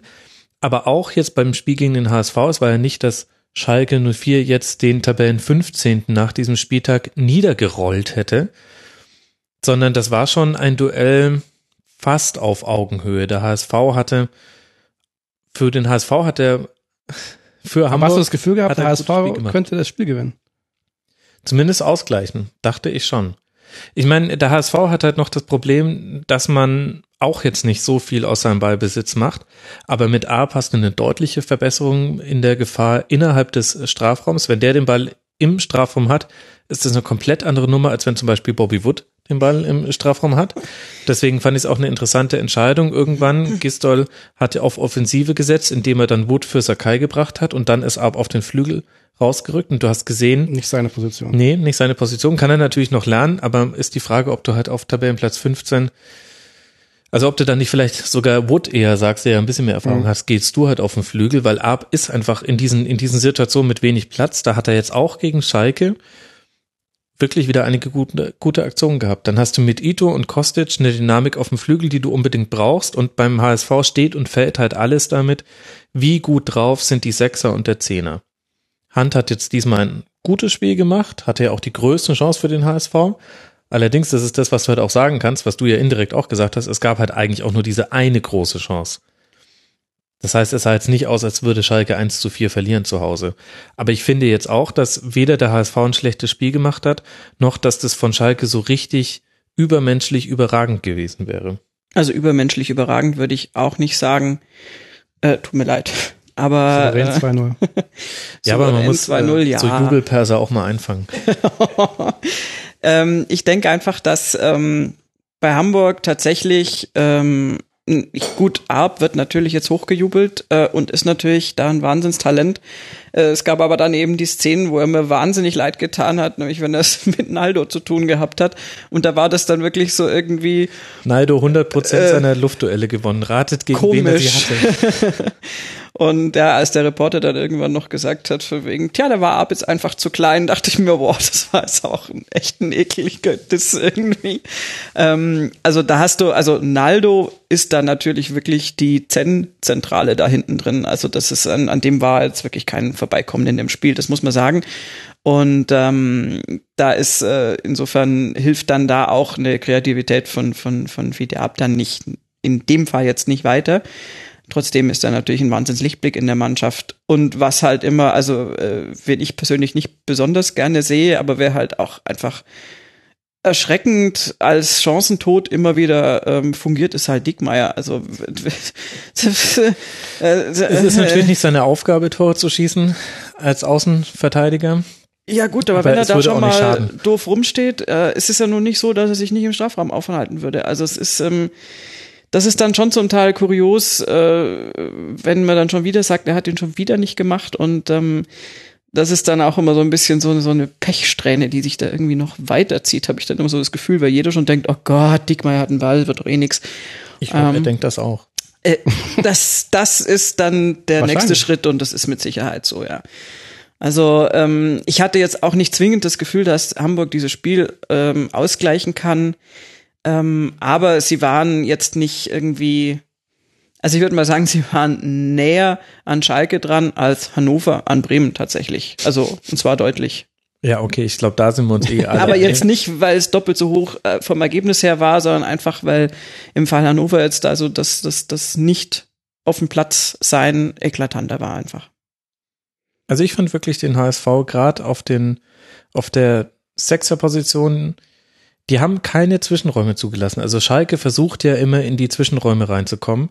Da meandern die Stürmer auch, also bis auf Burgstalle. Burgstalle ist dafür da, mindestens einen der Innenverteidiger zu binden. Aber alles äh, hinter ihm ist in, in einer ständigen Bewegung. Und das Ziel ist immer in die Zwischenräume kommen. Von da dann häufig wieder raus auf den Flügel, weil dann muss der Gegner ja verschieben. Und das hat aber der HSV fast komplett verhindert. Einfach durch eine starke Doppelsex aus Jun und Sakai. Das hätte ich auch nicht gedacht, dass ich diesen Satz mal so sagen würde. Aber in dem Spiel fand ich wirklich, der HSV hat das eigentlich sehr gut gemacht. Und dann haben, haben halt irgendwie die Einzelduelle auf den Außen entschieden. Und dann hast du halt Caligiuri, der ein super Spiel gemacht hat, die meisten Ballkontakte und Zweikämpfe, die meisten Tacklings und halt überragend das 2 zu 0 vorbereitet. Und du hast hinten Naldo, der halt irgendwie alle seine acht Kopfballduelle gewinnt. Okay, war in dem Fall gegen Arp jetzt auch nicht so wahnsinnig schwierig, aber äh, auch sich zehnmal den Ball erkämpft hat, achtmal ein Durchstellungsspiel abgefangen hat. Das kommt halt auch noch mit dazu. Durch diese Fünferkette es ist sehr schwierig, da auch durch die Schnittstellen durchzukommen. Das war schon irgendwie was von beiden Seiten ein gutes Spiel, aber halt eher auch defensiv, fand ich. Und deswegen war es vielleicht auch für den Neutralen ein bisschen zäher, was du ja so angedeutet hast, Desiree. äh, ja, ich hätte es äh, tatsächlich auch. Nein, nicht ich hätte, ich habe es auch so empfunden. Aber der HSV kommt, kommt ja schon sehr gut weg bei dir, äh, Max. Das hätte ich, äh, also nicht ein HSV sehe. Ich rede jetzt über dieses Spiel. Ja, aber wenn du insgesamt die Entwicklung siehst zum HSV, weil generell ich da immer das Gefühl habe, ja, wir spielen doch eigentlich jetzt ganz gut, äh, sagen die HSV-Fans. Aber ihr habt äh, gegen Stuttgart gegen zehn Mann gewonnen, ansonsten habt ihr in neun Spielen einen Punkt geholt. Einen ja. aus neun Spielen. So. Und die größte Gefahr für den HSV ist auch, dass er ein gutes Spiel macht, finde ich. Das ist so eine Erfahrung aus den letzten Jahren. Gerade wenn sie mal gegen Bayern unglücklich nur 0 zu 1 verloren haben, dann kannst du davon ausgehen, das nächste Spiel ist totale Grütze. Wenn sie gegen Bayern 2 zu 0 verloren haben, dann geht's, das nächste Spiel. ja gut, das ist vielleicht auch mehr im System verankert inzwischen. Deswegen, wenn ich die Mannschaften da unten sehe, ich glaube nicht, dass der HSV gegen Hoffenheim gewinnt. Ich glaube nicht, dass sie in Freiburg gewinnen. Ich sehe. Dann spielen sie zu Hause gegen Wolfsburg, den Relegationsklassiker. Das kann sein. Dem will ich überhaupt nicht widersprechen. Aber ich fand, in dem einen Spiel haben sie es jetzt nicht schlecht gemacht. Und gegen wen haben sie vor der Länderspielpause ge gespielt? Mein Gott, mein Gehirn. Stuttgart. Mhm. Stimmt, richtig. Und das war ja eigentlich auch, ja, gut. Verzerrt. Ja. Dieses Ergebnis. Nee, aber deswegen. Lassen wir das. ähm, aber wir haben noch überhaupt nicht thematisiert, dass nach einer größeren äh, Durststrecke stimmungstechnisch in der zweiten Halbzeit, wo ich mir tatsächlich auf meinem Zettel Gähn notiert habe. Es fängt ja schon bei Zettel an und dann geht's bei Gähn weiter. Ja, Zettel, also dieses tote Wald irgendwie, ja, habe ich tatsächlich mal benutzt, damit ich irgendwie ungefähr weiß, was ich sage. Und ähm, das Als kann der Online-Chefredakteur, da kann er sich nur streiten. Ja gut, äh, Florian rollt mit den Augen und Dafür äh, ist die Desiree bei Twitter aktiv. genau. Sehr löblich. Ja, ja, ja, ich bemühe mich. Ähm, nein, aber nach dieser etwas äh, unaufregenden Phase äh, gab es ja dann endlich mal Stimmung in der 71. Minute mit Rudelbildung. Also da habe ich mich so ein bisschen ins Eishockey zurückversetzt äh, gefühlt. Und äh, das hat mich wiederum an dem Spiel dann begeistert, weil das hatten wir in den anderen Partien nicht. Gut, beim Eishockey lassen sie sich dann wenigstens auch prügeln. Ja, da passiert dann ein bisschen mehr, aber gut. Ähm, es war halt ein bisschen kurios, weil äh, Jung hat halt Meier im Prinzip äh, gefault und ähm, Max Meier fand es gar nicht so prickelnd und war auch insgesamt ziemlich gereizt und dann hat sich so eine Rudelbildung ergeben. Im Endeffekt hat nach diesem Jungfaul dann äh, haben drei Spieler eine gelbe Karte gekriegt, davon zwei Schalker, ähm, was dann irgendwie auch wieder komisch war, aber es war also sehr sehr aufgeheizte Stimmung und ähm, das hat sich dann auch durch das restliche Spiel so ein bisschen gezogen. Also da waren die Emotionen schon am Kochen, was mich so ein bisschen gewundert hat, was ich bei einer, es klingt jetzt doof, aber bei einer, bei einer HSV-Partie gar nicht so unbedingt vermutet hätte. Naja, also es waren zwei, zwei HSV-Spieler, Jung, Papadopoulos und Meier, also nur ein Schalker hat gelb gesehen in der Szene. Aber kurz vorher hat Embolo noch gelb gesehen, vielleicht hast du es. Ach so, damit. Das ähm, ja gut, ehrlich gesagt, die Emotionen hast du immer mit dabei, wenn Papadopoulos auf dem Platz steht. Äh, Generell ja. ist das vielleicht auch noch so eine kleine Nebengeschichte dieses Spiels. Es hätte sehr gut sein können, dass sowohl Embolo als auch Papadopoulos mit Gelb-Rot runtergehen. Die haben schon, haben das schon provoziert und bei Papadopoulos ist es halt, ja, das kaufst du halt mit, wenn du den bei dir in der Mannschaft hast. Dieses, sehr aufgedrehte, im Guten wie im Schlechten. Ja, gut, das ist klar. Bei Embolo wäre übrigens noch so ein bisschen äh, Pädagogik gefragt, also weil der hat sich meiner Ansicht nach, also war dann ja schon gelb verwarnt und hat sich äh, äußerst dämlich genau. angestellt. Also das, ähm, das hätte ich als Trainer mit größtem Missfallen nur gesehen. Also dem muss man mal irgendwie erklären, dass man dann vielleicht nicht irgendwie womöglich noch beinahe Schwalben produziert und so ähnliche Dinge macht. Embolo ist, glaube ich, eh eines der auch nächsten größeren Projekte für Tedesco, weil wenn er den noch hinkriegt, äh, vom Potenzial her ist Schalke nochmal eine, noch mal eine Ecke gefährlicher vorne. Äh, weil der war ja vor seiner Verletzung, äh, oder der, vom Potenzial her ist Embolo einer der äh, aufregenderen Stürmer in Europa in dem Alter. Ja. Deswegen, ähm, der ist mit Sicherheit noch, noch, noch weit weg äh, davon, sein Potenzial auszuschöpfen. Aber ich glaube, sowas gehört dann auch dazu, wenn er sich äh, näher mit äh, Embolo beschäftigt, dass er ihn auch da ein bisschen einordnet. Ja, Embolo und Koke. Ich finde Ja, stimmt. ich will Koke. einfach nur, Ja. dass Koke auf Schalke funktioniert. Ich finde das so schade. Das ist jetzt nur rein subjektiv, hat nichts mit den Leuten zu tun, die eigentlich auf seiner angestammten Position spielen, aber irgendwie schade, dass man diesen Spieler in Königsblau gar nicht so wirklich sieht. Schalke jetzt dann in Dortmund, dann zu Hause gegen den 1. FC Köln und dann auswärts in Gladbach, aber ehrlich gesagt ist das alles ganz egal. Schalke nächstes Wochenende in Dortmund. Darum geht es eigentlich. Und, Und? wenn, ja, und? Fun Fact am Rande: 1958, letzte WM ohne Italien, deutscher Meister, Schalke 04. Schalke 04. Daran merkt man, dass du nicht bei Twitter bist. Das haben wir alle schon zehn Minuten nach Ausscheiden Italiens auf Twitter gesehen. Wisst ihr? So, was- so bewahre ich mir meine, meine Freuden. Das ist doch schön. Ja, Das, das ist ist so doch der schön, ja. Unbefangenheit. Ja? Das ist schon, ich, ich, ich beneide dich. Ah, das ist so schön, weißt du? Dieses ganze, diese ganze Aufgeregtheit, die Social Media. Du würdest dich gut mit den Zwillingen verstehen. Die haben ein ähnliches Social Media Verständnis. So, Nämlich mal. keins. wenn wir über das Spiel Dortmund gegen Schalke sprechen, dann können wir jetzt ja auch über das Spiel Dortmund in Stuttgart sprechen. Und damit kommen wir auch zum Schwerpunkt dieser Sendung Yay! und können Endlich. über den VfB sprechen. Hier im Brustringzimmer. Ich habe extra neu gestrichen für euch. Ja, das ist ganz entzückend. Vielen Dank. Es war, ja, ich, ich weiß ja gar nicht, ob es überhaupt eine Überraschung war. Der BVB in der Krise und der VfB in der Heimtabelle punktgleich mit dem FC Bayern und im gesamten Kalenderjahr 2017 zu Hause nicht verloren. Letzte Niederlage war im Dezember 2016. Auch unnötig übrigens. Das war gegen, wen war das? Gegen Hannover. Ach ja, richtig, Kurz das vor 1 zu Schluss. 2, ne? Klaus, glaube ich. Nach Längerweg. War das nicht der. Langerack-Fehler? Ja. Genau. Ja, ja. Genau, also der VfB sehr, sehr heimstark, allerdings auch auswärts schwach, werden wir, denke ich, auch noch gleich drüber sprechen. Und dann tritt der BVB auch noch ohne Aubameyang an und schießt ein Slapstick-Tor mit, ich finde jetzt schon das Sportfoto des Jahres, wie Akolo oben mit dem Ball aufs leere Tor zurennt und unten ein äh, Roman Birki mit so einer Surfer-Geste oder, oder Robben, wenn sie sich, äh, wenn sie aufwachen, sehen auch ähnlich aus, ähm, bei Marc Bartra beschwert, was denn da los war. Also das war das 1 zu 0, dann kommt der BVB sogar noch zurück mit einem Strafstoß, den man erst verschießt und dann im Nachschuss dann doch noch trifft. Wenn Ziele endlich mal einen Elfmeter hält, ey. Da konnten die Tragisch. Verteidiger von Stuttgart nicht mit rechnen, deswegen ist man da gar nicht in den Ach, Moment, das ist die 16er Erklärung. Jetzt Ja. kapiere ich das Ja, erst. Deswegen haben die sich gar nicht bewegt. Ah, okay. Interessant fand ich übrigens, dass, also es waren ja wieder ein paar Spieler schon bei, als Schirle geschossen hat im Strafraum, so wie es eigentlich inzwischen gang und gäbe ist bei Strafstößen. Interessant fand ich, dass Maximilian Philipp quasi den Anlauf von Schirle mitgenommen hat, in einem ähnlichen Abstand, den Schirle zum Ball hatte zum Strafraum und deswegen Geschwindigkeitsvorteil hatte an der 16er Markierung. Also der hat dann die überholt, die quasi schon vorher losgelaufen sind. Ich habe mich gefragt, warum man das eigentlich nicht häufiger macht. Sähe bestimmt auch netter aus, wenn alle Spieler der Mannschaft oder viele Spieler der Mannschaft So gleichzeitig. Gleichzeitig ja. anlaufen. Ja, Ja. warum nicht? So, und dann kommt aber Stuttgart zurück und zeigt mal wieder, wenn man Umschaltsituationen gegen den BVB hat, dann so, sofort den Ball nach vorne, denn normalerweise hast du dann eine so, in dem Fall war es eine 2 gegen 2 Situation, oft hast du aber auch mal ein 2 gegen 1 oder ein 3 gegen 0, also das war jetzt überspitzt. Mit ein bisschen Glück wird es dann das 2 zu 1. Unter dem Strich, geht denn der Sieg für den VfB in Ordnung? Klar. Also Keine äh, Frage.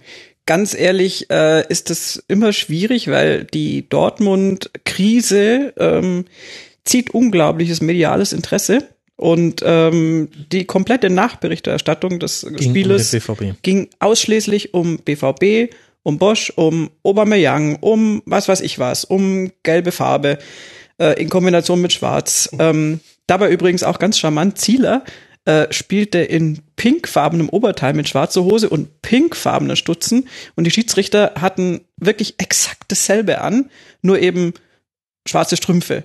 Wo ich auch gedacht habe, irgendwie, dass die da nicht durcheinander kommen. Na egal. So viel zur Frage.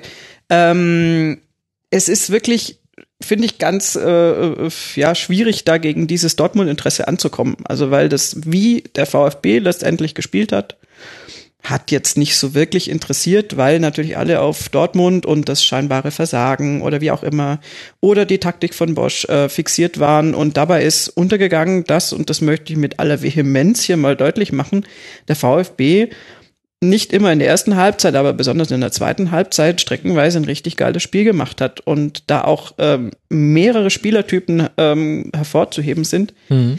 Die sich da von einer super Seite präsentiert haben und auch in der Entwicklung präsentiert haben, die mir persönlich sehr viel Freude macht. Wer denn zum Beispiel?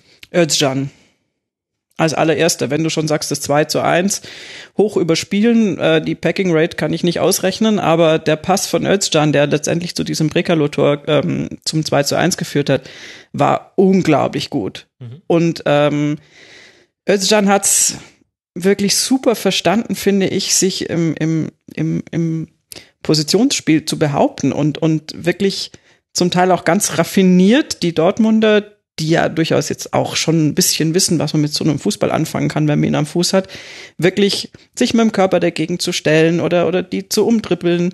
Das, das war wirklich, ähm, ja, auch auf eine ähm, kuriose Art und Weise routiniert, obwohl er ja lange Zeit in dieser Saison überhaupt nicht gespielt hat. Der war jetzt mhm. ja wirklich, hat in der zweiten Liga ja viel gespielt und auch viel äh, gemacht, aber er hat jetzt ja in der ersten Liga noch gar nicht gespielt. Das war sein drittes Spiel jetzt, glaube ich. War das dritte Mal auch in der Startelf.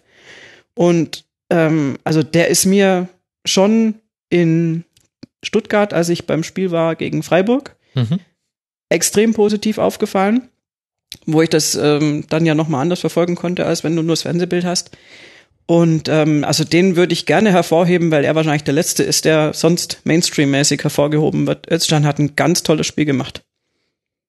Hätte ich aber auch noch ein paar andere Namen, aber vielleicht will Florian ja auch noch irgendeine Lobeshymne starten. Er hört dir gerade, glaube ich, sehr gerne zu, so sieht es zumindest ja. aus. Okay, ganz gechillt, dann, dann mache ich einfach nee, weiter. Da, da gibt, in dem Spiel, da gibt's ja, da gibt's ja noch einige Namen, die man nennen könnte am VfB. Der nächste, der mir auf jeden Fall einfallen würde, wäre natürlich unser neuer argentinischer äh, Diamant quasi im Mittelfeld mit Askasibar. Ich sagte schon Christian Gentner, nee. die Staatsbürgerschaft gewechselt. Dass der Captain, der wieder da ist, ist natürlich auch ja, das äh, ist das nicht zu unterschätzen. Allein, dass er überhaupt auf dem Platz steht, von der Präsenz her, hat man Wahnsinn. gesehen, ja. was das für einen Unterschied macht. Ähm, aber Askasibar muss man ja ganz klar sagen, immer auch später nochmal über Resch reden werden, dass das, äh, sag mal, als auch sein Südamerika-Talent äh, quasi da Spieler zu holen, äh, eindrucksvoll unter Beweis gestellt hat mit dem mit mit Askasibar. Ähm, also man erinnere sich an damals mit Jonas Bolt Vidal bei Leverkusen und diese ganzen Geschichten. Deswegen, äh, der ist ja auch 20, glaube ich, Askasibar. Äh, Wenn wie, überhaupt. Ich glaube 20. Äh, 20, ja. Wie der, äh, weiß nicht, äh, ich habe immer, ich kann mir kaum vorstellen, dass er irgendwie Zweikämpfe verliert, teilweise, wenn ich den Spielen sehe, so wie der, so wie der agiert. Ähm, Deswegen äh, mit Sicherheit eine ganz, ganz zentrale Figur. Özcan gebe ich dir hundertprozentig recht. Also sehr mhm. bemerkenswert, äh, nachdem der ja wirklich teilweise auch einfach gar nicht im Kader war. Äh, und jetzt quasi äh, denkt man sich, ja, der muss auf jeden Fall quasi von Anfang an spielen, auch die nächsten, nächsten Spiele. Es gibt gar keine Frage. Ähm, deswegen äh, gibt's da einige herauszuheben. Ich fand aber, ich fand es generell schon so ein bisschen vielleicht so den vorläufigen Höhepunkt so eine Entwicklung vom VfB jetzt eben auch mal wieder so ein, egal ob die in der Krise sind oder nicht, einfach so einen großen Namen zu schlagen. Äh, Hatte der VfB ja auch schon länger nicht mehr. Ne? Eben. Ähm, weil wenn ich, wenn ich sehe, wenn ich einfach mal sehe, wie, wie tot dieser Verein war, sag ich mal, in der Prä, sag ich mal, Prä-Wolf-Schindelmeiser-Ära, äh, das war ja schon, es war ja schon dramatisch, was da in Stuttgart abgegangen ist. Also äh, da war der Verein hat überhaupt keine Identität mehr gehabt. Ähm, ich habe sehr wenig, zum Beispiel ich jetzt als, als Fan oder Mitglied, sehr wenig Identifikation gehabt mit diesem Verein. Also es war teilweise schon so Richtung eher Gleichgültigkeit. Also mhm. auch selbst der, selbst der Abstieg, so, so weh der tat, war eigentlich eher, ja, dann, dann steigen sie halt ab. So, also äh, haben es verdient. Ähm, Und wenn du das dann siehst, äh, von eben Schittelmeiser, Wolf, Reschke, spezieller Fall, kommen auch noch zu, äh, diese Entwicklung. Und jetzt sehe ich irgendwie dieses Spiel da am Freitagabend. Du siehst dieses, wir haben kein Heimspiel verloren, äh, 2018. Äh, wir reden von dem Stuttgarter Stadion irgendwie als Festung, wo du früher irgendwie von dem Stuttgarter Stadion eher da eher geredet hast, ja, da wo halt die Haupttribüne nach zwei Minuten halt pfeift beim ersten Fehlpass. Also weit weg von irgendwie, hier ist ja so eine Mega-Atmosphäre und wir halten alle zusammen. Es war nie Stuttgart. So, in der, in dem Maße. Mhm. Wie, wie jetzt dieser, jetzt gibt's diesen unglaublichen Zusammenschluss. Irgendwie, das ganze Stadt, Verein, Fans, Spieler, äh, hat sich wirklich komplett gedreht. Äh, und du siehst irgendwie so eine Mannschaft, die machen Fehler, die spielen auch nicht immer gut, äh, aber die spielen unglaublich intensiv. Mhm. Äh, und wenn du siehst, wie die das 2-1 und auch verteidigt haben, äh, wie, wie da die Körpersprache war, es macht einfach Bock, dieser Mannschaft wieder zuzuschauen. Das ist für mich eigentlich, äh, wenn ich eben das sehe, quasi von, äh, sage als als Luokai auf der Bank saß oder zu jetzt, äh, ist es finde ich schon schon krass. Also die Entwicklung, die der VfB da gemacht hat. Aber gab es diesen Zusammenhalt nicht zumindest in Heimspielen, wenn es um den Klassenerhalt Klar, ging schon. Ich erinnere mich an, an Wandschals mit niemals ja, zweite Liga. Weil du halt irgendwie nicht absteigen willst. Aber es war war nicht nicht in dem Maße wie jetzt. Also habe ich zumindest mein Ja, aber das Gefühl. ist das ist äh, schwabentypisch finde ich, weil ähm, so man bruttelt ja gerne so vor sich hin und gebruttelt wurde viel über die letzten Jahre und äh, um Gottes Willen auch zu Recht. Also es war ja nun wirklich ähm, nicht besonders hervorhebenswert, was da auch irgendwie geleistet wurde auf dem Spielfeld. Und durch die ganzen, also durch die Abschieds, äh, Abschieds, ja, Abstiegsgefahr und dann auch durch den tatsächlichen Abstieg ist er auch mal verhindert worden, aber dann war es ja dann endlich soweit. Ähm, und das hat tatsächlich Energien freigesetzt, weil da war es dann so, und das habe ich bei mir selber dann auch so irgendwie verspürt. Ich meine, ich habe jetzt aus München wirklich einen weiten Weg der Anreise, aber ich habe dann auch gedacht, Mensch, wenn die jetzt da in der zweiten Liga irgendwie ein halb leeres Stadion haben, dann muss ich da hinfahren, um die zu unterstützen. Das haben aber ein paar zehntausend andere auch noch gedacht und dann hast du auf einmal in der zweiten Liga das Stadion voll, weil alle sagen, jetzt kommen jetzt hieven wir die wieder in die erste Liga. Und dass sich dieser Hype so ein bisschen jetzt fortsetzt, finde ich äh, sehr schön. Und ähm, zeitgleich wächst da eben jetzt auch eine Mannschaft heran, von der ich nur hoffe, dass sie nicht zu früh zu, zu sehr zerschlagen wird wieder, mhm. was äh, zu befürchten ist. Ähm, aber wenn, wenn da ein bisschen was von zusammengehalten werden kann, dann hast du wirklich einen, einen riesen Stimmungsgewinn und, und diesen, ja, diese, diese Heimfestung hat Florian völlig recht. Das geht natürlich nicht ohne die Fans. Ein Stadion an sich äh, bringt dir das nicht und bringt dir diesen Rückhalt nicht. Und dann hast du halt auch eher wirklich die, diese, ja, diese Intensität oder Aufopferungsbereitschaft. Das war ja wirklich, ich meine, das 2-1 war in Minute 51. Mhm. Da habe ich äh, schon so auch noch eine ganz leicht pessimistische äh, Vorahnungsecke in meinem Gehirn, die mir sagt, oh mein Gott. Wäre mir in der 85. auch recht gewesen, so ungefähr. Und ähm, aber die haben sich dann, die haben gekämpft wirklich äh, und haben sich da in die Zweikämpfe geschmissen und das war unglaublich schön anzusehen. Ich habe das, also seit längerer Zeit war das definitiv das absolut beste Spiel vom VfB, was ich gesehen habe. Das ist jetzt auch keine Kunst. Aber ähm, ja, nach allem, was da so auch war und was auch immer dann an Beeinträchtigungen da war. Aber wenn du, also gerade zum Beispiel Askathiba, der hat, äh, der hat einen Spurt hingelegt, das, also der hat auch höchstpersönlich, finde ich, dann ein 2 zu 2 zum Beispiel auch mal verhindert, als da wirklich eine Torschance auf der anderen Seite war.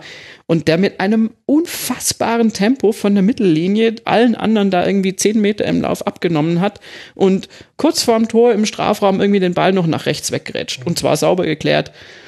Wo du denkst, wow, wo kommst du denn auf einmal her? Wie hast denn das jetzt gemacht?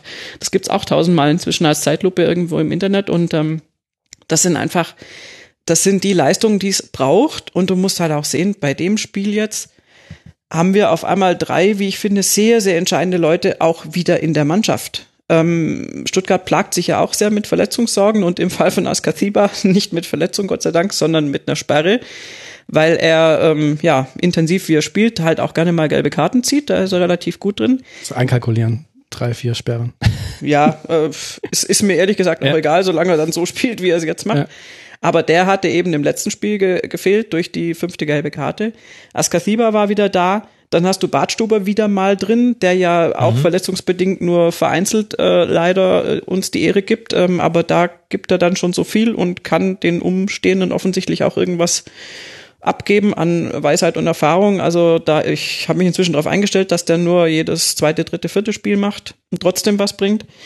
Und du hast eben, Florian hat es vorhin schon gesagt, du hast halt den Captain wieder an Bord. Gentner nach dieser Wahnsinnsgesichtsverletzung in, in diesem Wolfsburg-Spiel gezogen. Keiner von uns, glaube ich, hätte erwartet, dass der vor Weihnachten tatsächlich nochmal auf dem Rasen steht. Mhm. Und dann spielt er durch. Also als der schon, als der in der Startelf stand, dachte ich so, oh, Schluck, okay. Ähm, und dann hat er 90 Minuten gespielt, als ob es nichts wäre. Und ähm, wenn du halt eine Doppelsechs mit Askathiba und Gentner hast, ist es halt was anderes, als wenn du da die allerjüngsten hinstellen musst, die halt auf dieser Position viel zu wenig Erfahrung haben und die das dann nicht zwingend reißen. Ja. Wie zum Beispiel Mongala. Bonic, ja. Bonic, ja. Ich gebe euch da bei allem total recht. Also gerade auch was die Bewertung von Askasiba angeht und äh, auch noch ein paar andere. Also dass Donis gerade nicht äh, spielen kann, weil er verletzt ist, finde ich fürchterlich, weil der hat mir total gut gefallen. Ja, Den habe ich super. einfach gerne angeguckt. Pavard muss man unbedingt genau. erwähnen. Pavard, also kann man eigentlich derzeit fast die Mannschaft durchgehen. Sogar ein Andreas Beck und ein Dennis Aogo, wo man sich gedacht hat, wie passen die da rein? Man sieht, es gab einen, es gab einen Plan dahinter und das, das, also die spielen gut, die fügen sich da ein. Trotzdem, wenn er jetzt schon so viel über die Stimmung redet, verklären wir da nicht im Nachhinein auch so ein bisschen die Zweitliga-Zeit? Denn es lief ja schon ganz okay in der zweiten Liga, aber es gab immer wieder so Phasen, wo man sich so dachte, ach du meine Güte, also wenn sie jetzt nicht mal langsam das irgendwie hinkriegen, dann könnten die das im letzten Moment noch versemmeln, den Aufstieg. Also sprich, die, der etwas fiese Boden dieser Frage ist quasi, ja, wie läuft's denn, wenn ihr jetzt mal fünf Spiele in Folge verliert? Bleibt es dann wirklich noch da? Weil wenn ich mir zum Beispiel auch die Auswärtsspiele angucke, das ist ein komplett anderes Stuttgart und du müsstest nur zwei, dreimal dieses äh, Stuttgart auch zu Hause sehen und dann sehe, höre ich schon wieder Pfiffe von der Haupttribüne. Also in der Zweitligasaison fand ich jetzt, dass der Rückhalt äh, trotz, ähm, naja, fieser Einbrüche, sag ich mal, ich will die Spiele gar nicht nochmal erwähnen, äh, durchaus da war. Immer, also die Fans Klar, der haben Schnitt da war super, höher als in der ersten Liga. Ja, aber es war schon, also auch für mich erstaunlich, dass dass man dann eher gedacht hat, oh Gott, hey, äh, wir müssen hier, also war immer so eher dieses, wir müssen zusammenstehen und gucken, dass wir die Jungs anfeuern, dass sie das jetzt schaffen mit dem Aufstieg und nicht, oh Gott, habt ihr wieder Scheiße gespielt, euch pfeifen wir jetzt zusammen. Und ähm, das hat sich bis jetzt zumindest irgendwie bewahrt, aber also da bin ich jetzt vielleicht auch zu selten wirklich vor Ort im Stadion, aber bisher, was ich so mitbekommen habe, ist die Stimmung wirklich sehr, sehr gut. Man ruht sich jetzt natürlich auch auf dieser Festung aus, beziehungsweise will die ja natürlich auch weiter befüttern. Ähm, ich glaube, dass man nach dieser Heimserie jetzt auch der Mannschaft ein paar Spiele verzeiht, wenn die mal nicht so toll wären. Wobei es allerdings, und da sind wir uns, glaube ich, alle einig, äh, jetzt sowieso wichtiger ist, die nächsten zwei Spiele, die Auswärtsspiele sind, äh, nicht so anzugehen oder nicht mit dem Ergebnis heimzukommen, wie es bisher war, nämlich äh, eben nichts zu holen, keine Punkte. Genau. In Hannover und in Bremen sind die nächsten beiden Spiele, haben wir vorhin schon indirekt gestreift. Und wie erklärt ihr, denn diese Frage haben wir auch von Hörerinnen und Hörern mehrfach gestellt bekommen, unter anderem von Kloko, wie erklärt er diesen Unterschied zwischen Heimspielen und Auswärtsspielen. Zu Hause sechs Spiele, fünf Siege, ein Remis, auswärts null Siege, null Unentschieden, sechs Niederlagen. Ich meine, man weiß, was man tippen soll bei einem Auswärtsspiel vom VfB. Na, also das wird die, sich jetzt alles ändern. Die, also die Zahlen sind natürlich krass. Also das ist ja völlig klar. Wenn du das siehst, äh, denkst du erstmal, äh, was machen die auswärts?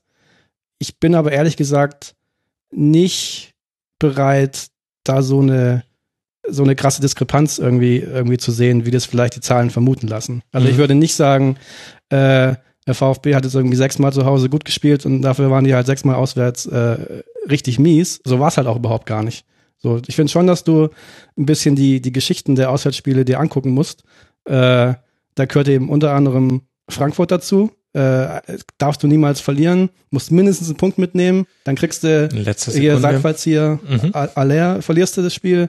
Äh, zum Beispiel das Spiel in Leipzig habe ich persönlich nicht so schlecht gesehen. Äh, haben sie, haben sie sehr ordentlich gemacht, haben auch Chancen gehabt, das 1-1 zu machen in der zweiten Halbzeit.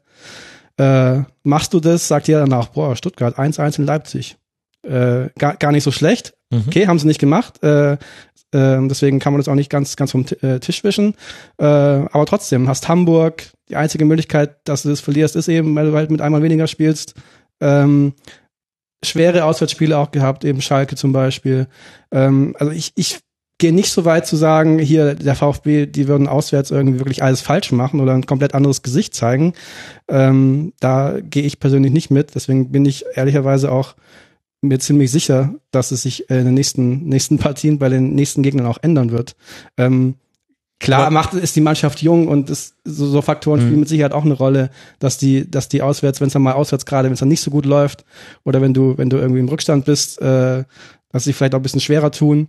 Ähm, aber ich bin irgendwie weit davon entfernt, ehrlicherweise mir irgendwie großartig Sorgen zu machen über die Auswärtsschwäche des VfB. So schlimm sehe ich das gar nicht. Trotz dieser katastrophalen Zahlen. Ja, Sorgen würde ich jetzt auch nicht für berechtigt sehen, aber was mir zum Beispiel in fast allen Auswärtsspielen aufgefallen ist, dass gerade die erste Halbzeit wesentlich passiver ist als die zweite Halbzeit. In fast allen, auch von den von dir genannten Beispielen. Und da kannst du auch noch Schalke mit reinnehmen, 1 zu 3 da verloren. Guter Auftrag gegen Hertha, das war jetzt noch ähm, erster Bundesligaspieltag, das ist immer noch so ein bisschen Sonderspieltag. nichts passiert in der ersten Aber, Halbzeit. aber zum Beispiel auch ähm, in Gladbach, da, da haben die Gegner fast Stuttgart dazu eingeladen, mit einer etwas offensiveren und einer bisschen mutigeren Spielweise da Räume zu bespielen, die es einfach gab. Und jeweils in den zweiten Halbzeiten hast du gesehen, dass Stuttgart dazu in der Lage ist, hatte auch zum Teil auch mit Wechseln zu tun. Also Wolf hat dann halt auch immer aufgrund des Rückstands offensiv gewechselt. Aber das war das, was ich nicht verstanden habe, so nach dem Spieltag. Ja, also in Frankfurt war es dann, fand ich noch fast am besten. Das war dann der siebte Spieltag. Aber dass das immer wieder danach kam, dass der VfB in der ersten Halbzeit recht passiv und tiefstehend agiert hat und in der zweiten Halbzeit wesentlich offensiver. Und dann kannst du aber halt auch die, die Stärken, die der Kader hat, die liegen für mich eher in der Offensive. Da auch, auch in einem ganz guten Mittelfeldpressing sich die Bälle recht früh schon zu holen. Die kannst du dann besser ausspielen. Und das ist mir schon aufgefallen. Das, das stimmt schon. Und Wolf hat die Saison sicher, ähm, wie soll ich sagen, mit deutlichem Gewicht auf der Defensivarbeit auch erstmal angelegt. Einfach Mhm. mit dem Hintergrund, dass du in der zweiten Bundesliga, also das war hinten, Also ganz Ja. ehrlich, in der zweiten Liga war aber fast jedes Spiel, wo du gedacht hast, boah, mein Gott, da hätten wir jetzt auch wieder drei kriegen können. ja, also das, das Das war wirklich so. Es war auch dann manchmal so, Ja. also die Defensive war äußerst ausbaufähig und du hast es halt letztendlich in der zweiten Liga, also wenn ich die zusammenfassen muss, muss ich sagen, hast du es lediglich über individuelle Klasse entschieden. Das ist jetzt keine super gestandene Mannschaft gewesen mit einer tollen Abwehr irgendwie, also wenn wir es da so System Schalke jetzt oder so mal zum Vergleich ranziehen, nun natürlich auf die zweite Liga runter projiziert, sondern, und wie du es ja in der zweiten Liga auch hast, du hast ja Mannschaften, die strukturiert sind und die sortiert sind und die halt dann letztendlich irgendwelche Limits haben, aber äh, wo du einen genauen Plan hast und alles irgendwie so erstmal gleichförmig vor sich hinläuft, kann dann halt auch nur für die zweite Liga reichen, aber es hat, es hat Struktur. Und das war bei Stuttgart einfach, da war so viel Umbruch, da war so viel, man so viele junge Spieler, da war auch so viel äh, hin und her jetzt in dieser Zweitligasaison, die habe ich als defensiv extrem instabil empfunden. Ergebnisse, wie gesagt, ich will sie gar nicht wiederholen, aber gab es genug, die das bestätigt haben. Und ähm, ich habe den Eindruck, und das hat er, ich weiß nicht, ob er das jemals so geäußert hat, aber ähm, es musste für die erste Liga einfach eine sinnvoll aufgestellte Defensive her, weil du sonst ähm, dann eben nicht mehr Zweitligastürmer hast, die dann im idealen Fall die Chancen nicht verwerten, sondern weil halt dann auf einmal andere Leute rangerauscht kommen, die mit der Zweitliga-Defensive vom VfB äh, ja Schießbude veranstaltet hätten und zwar in hohem Ausmaß. Deswegen verstehe ich den Grundansatz von Hannes Wolf, dass er sagt, äh, okay, offensiv haben wir natürlich unsere Stärken, aber wir müssen gucken, dass wir hinten das irgendwie in den Griff kriegen.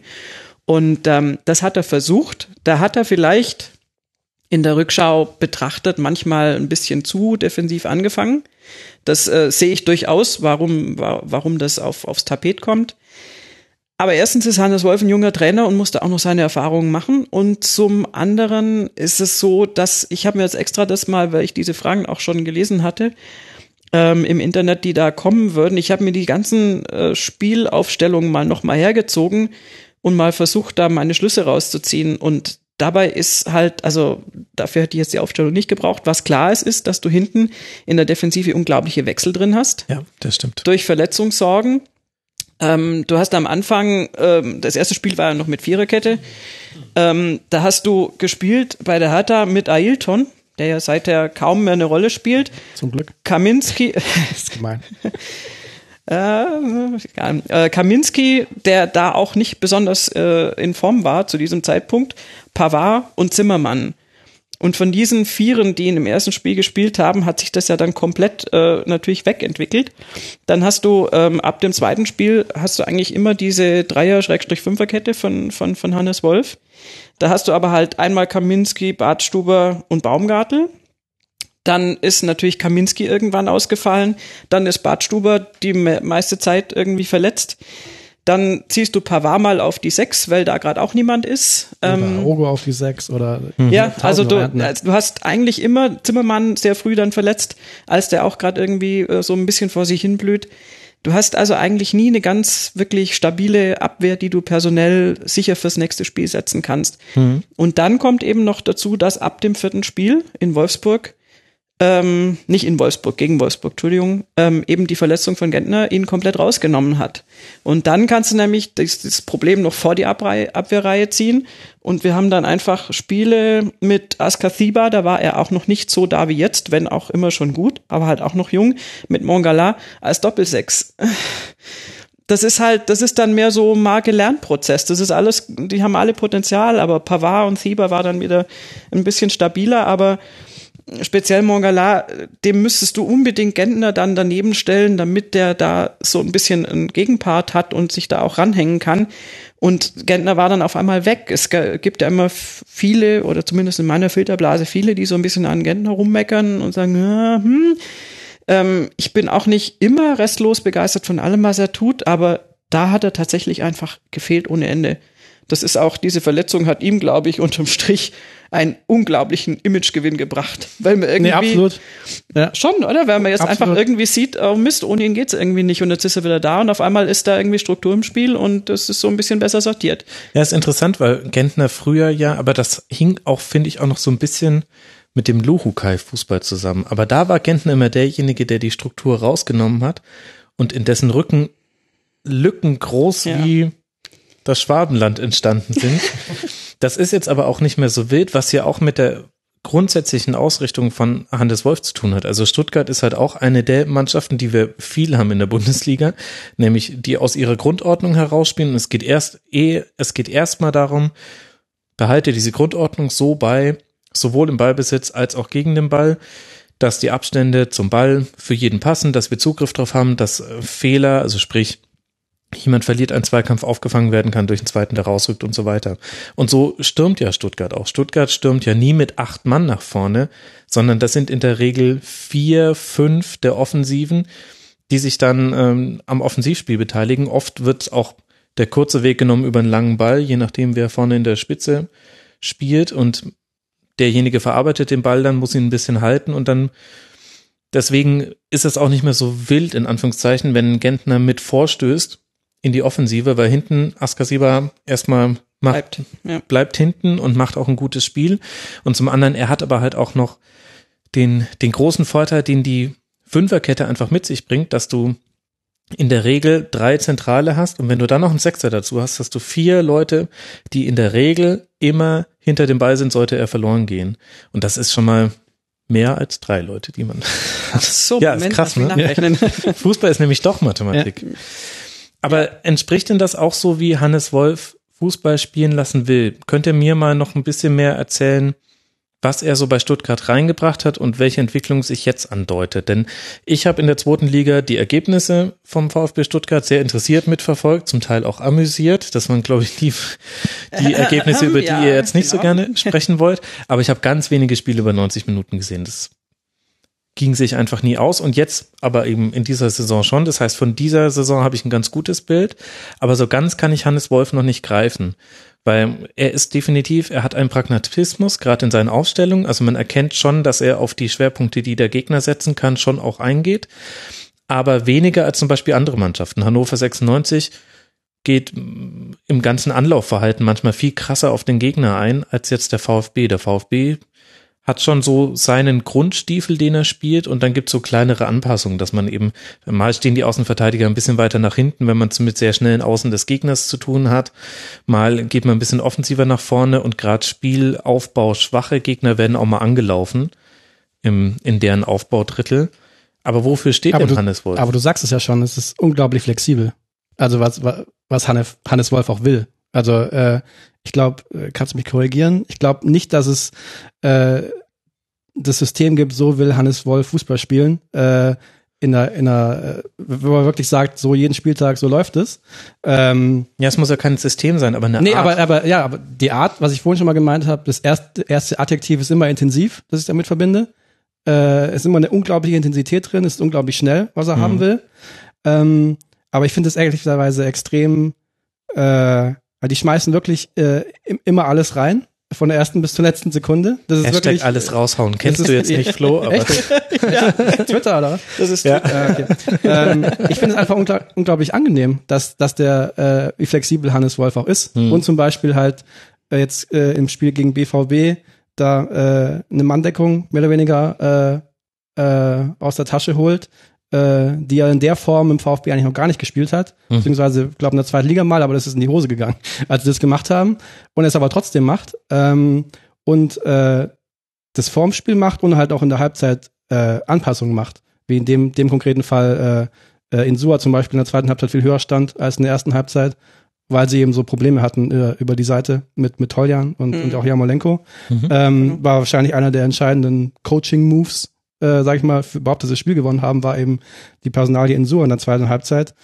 Ähm, deswegen, das imponiert mir ehrlicherweise extrem an, an Wolf, dass er eben extrem flexibel ist äh, und dass er außerhalb äh, ähm, dessen wirklich für, also ich, so wie er eigentlich auch ist, ich, also es ist für mich irgend so, so ein Typ, der natürlich auch irgendwie Trainer, junge Trainergarde, extrem begeisterungsfähig äh, für die Mannschaft, glaube ich. Ähm, und ich komme immer wieder darauf zurück. Ich finde die Spielweise unglaublich äh, intensiv. Ich finde das wirklich eine Intensität da drin, äh, die, äh, die ich auch ehrlicherweise, wo ich sage, aus meiner Beobachtung, die schon so ein bisschen äh, VfB-like ist und mehr ist als bei anderen Mannschaften. Die jungen Wilden. Ah, die jungen Endlich. Wilden. Die hätten wir damit auch wieder reaktiviert. Ja, aber klar, passt, passt natürlich zur, zur Ja, ein bisschen auch bisschen. zu dem Personal, also mit, mit 25 Jahren oder was das jetzt war, Durchschnittsalter. In der 2017er Edition, wo halt die jungen Wilden auch bedeutet, ich habe einen 20-jährigen Argentinier, ich habe irgendeinen jungen Spanier, ich habe einen jungen Italiener. Also das ist schon ja so ein bisschen so, wie man. Hier? Haben wir einen Spanier? Am Spanier? Nee. Ich habe keinen Spanier. Nein.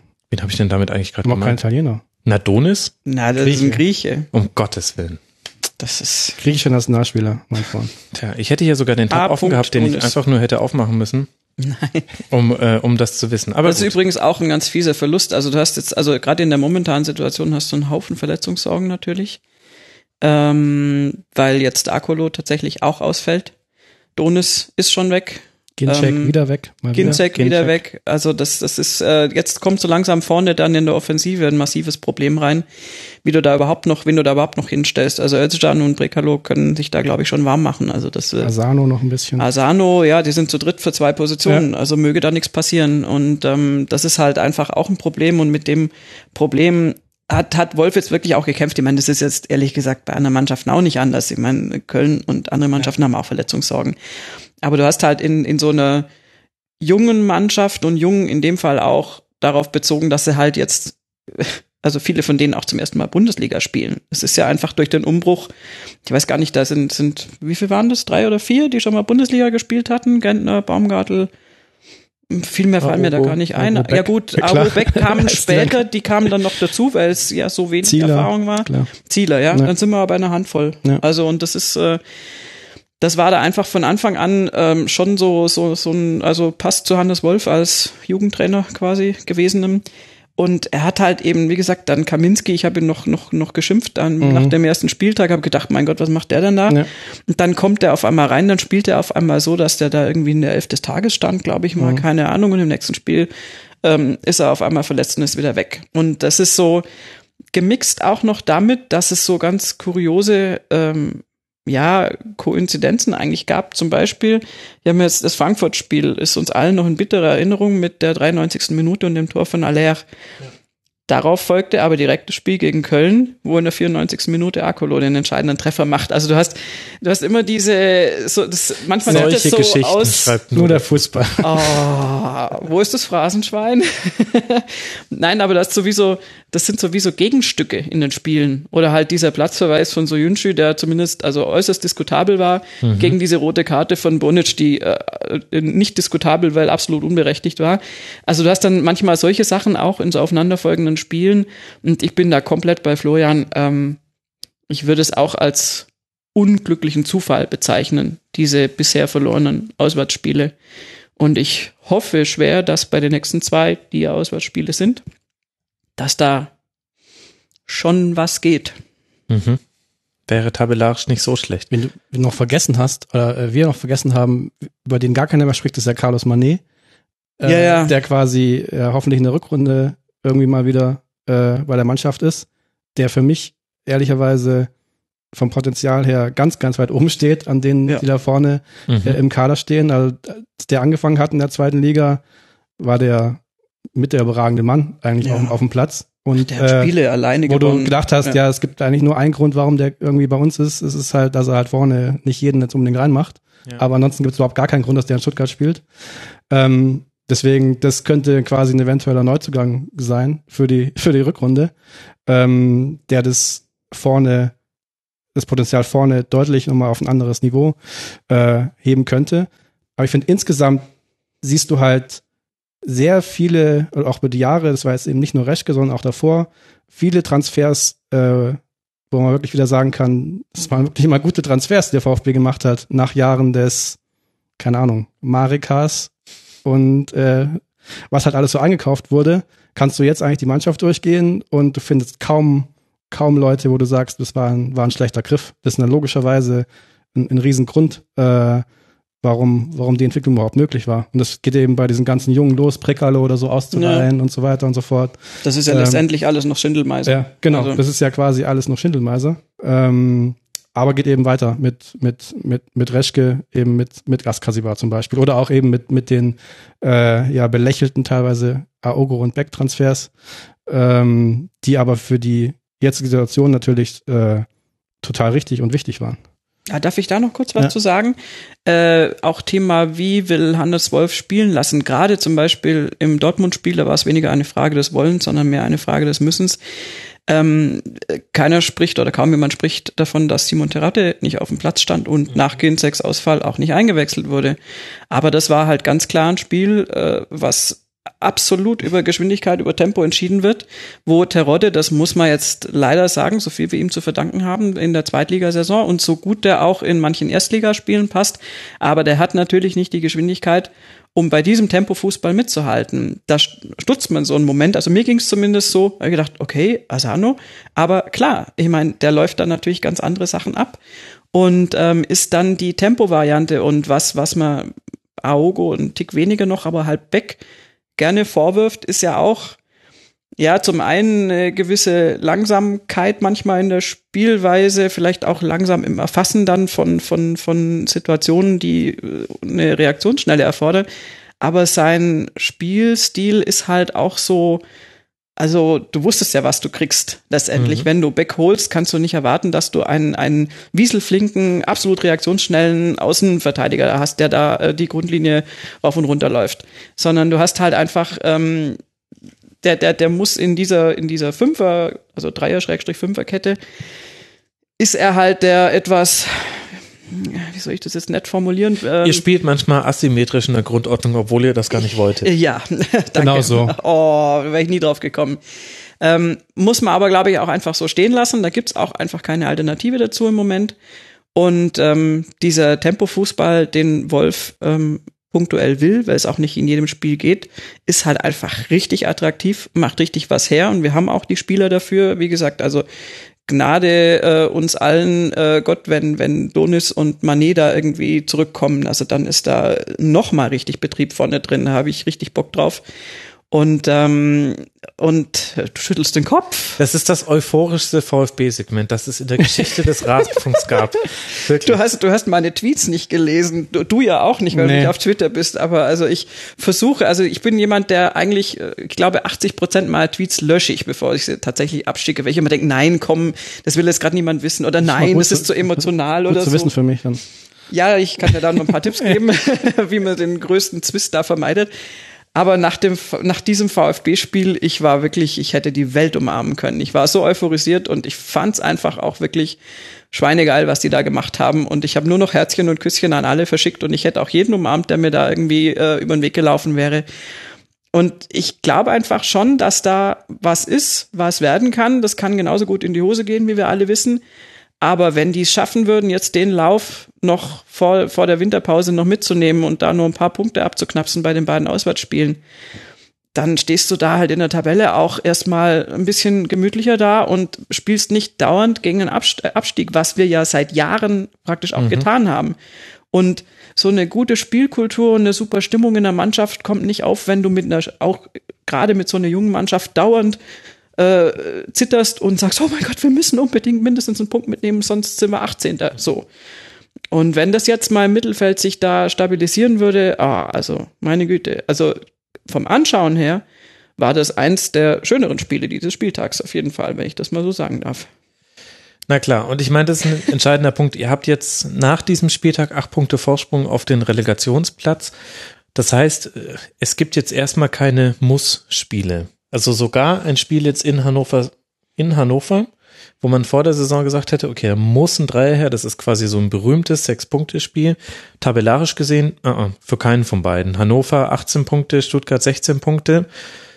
Wenn man es irgendwie nach Giron hält, dann teilt ihr euch die Dinger und reitet die anderen Etablierten unten rein. Ach so, ich dachte, reitet in den Sonnenuntergang. Okay. nee, ganz so schlimm ist es nicht. Wegen Gichon. Reitet um den Maschsee. Ja. nee. Keine Teilung mit Held oder Harnik oder. Äh. Aber das sind ja blühende Landschaften gerade. Ich will da jetzt eigentlich auch gar kein äh, Wasser in die Suppe gießen.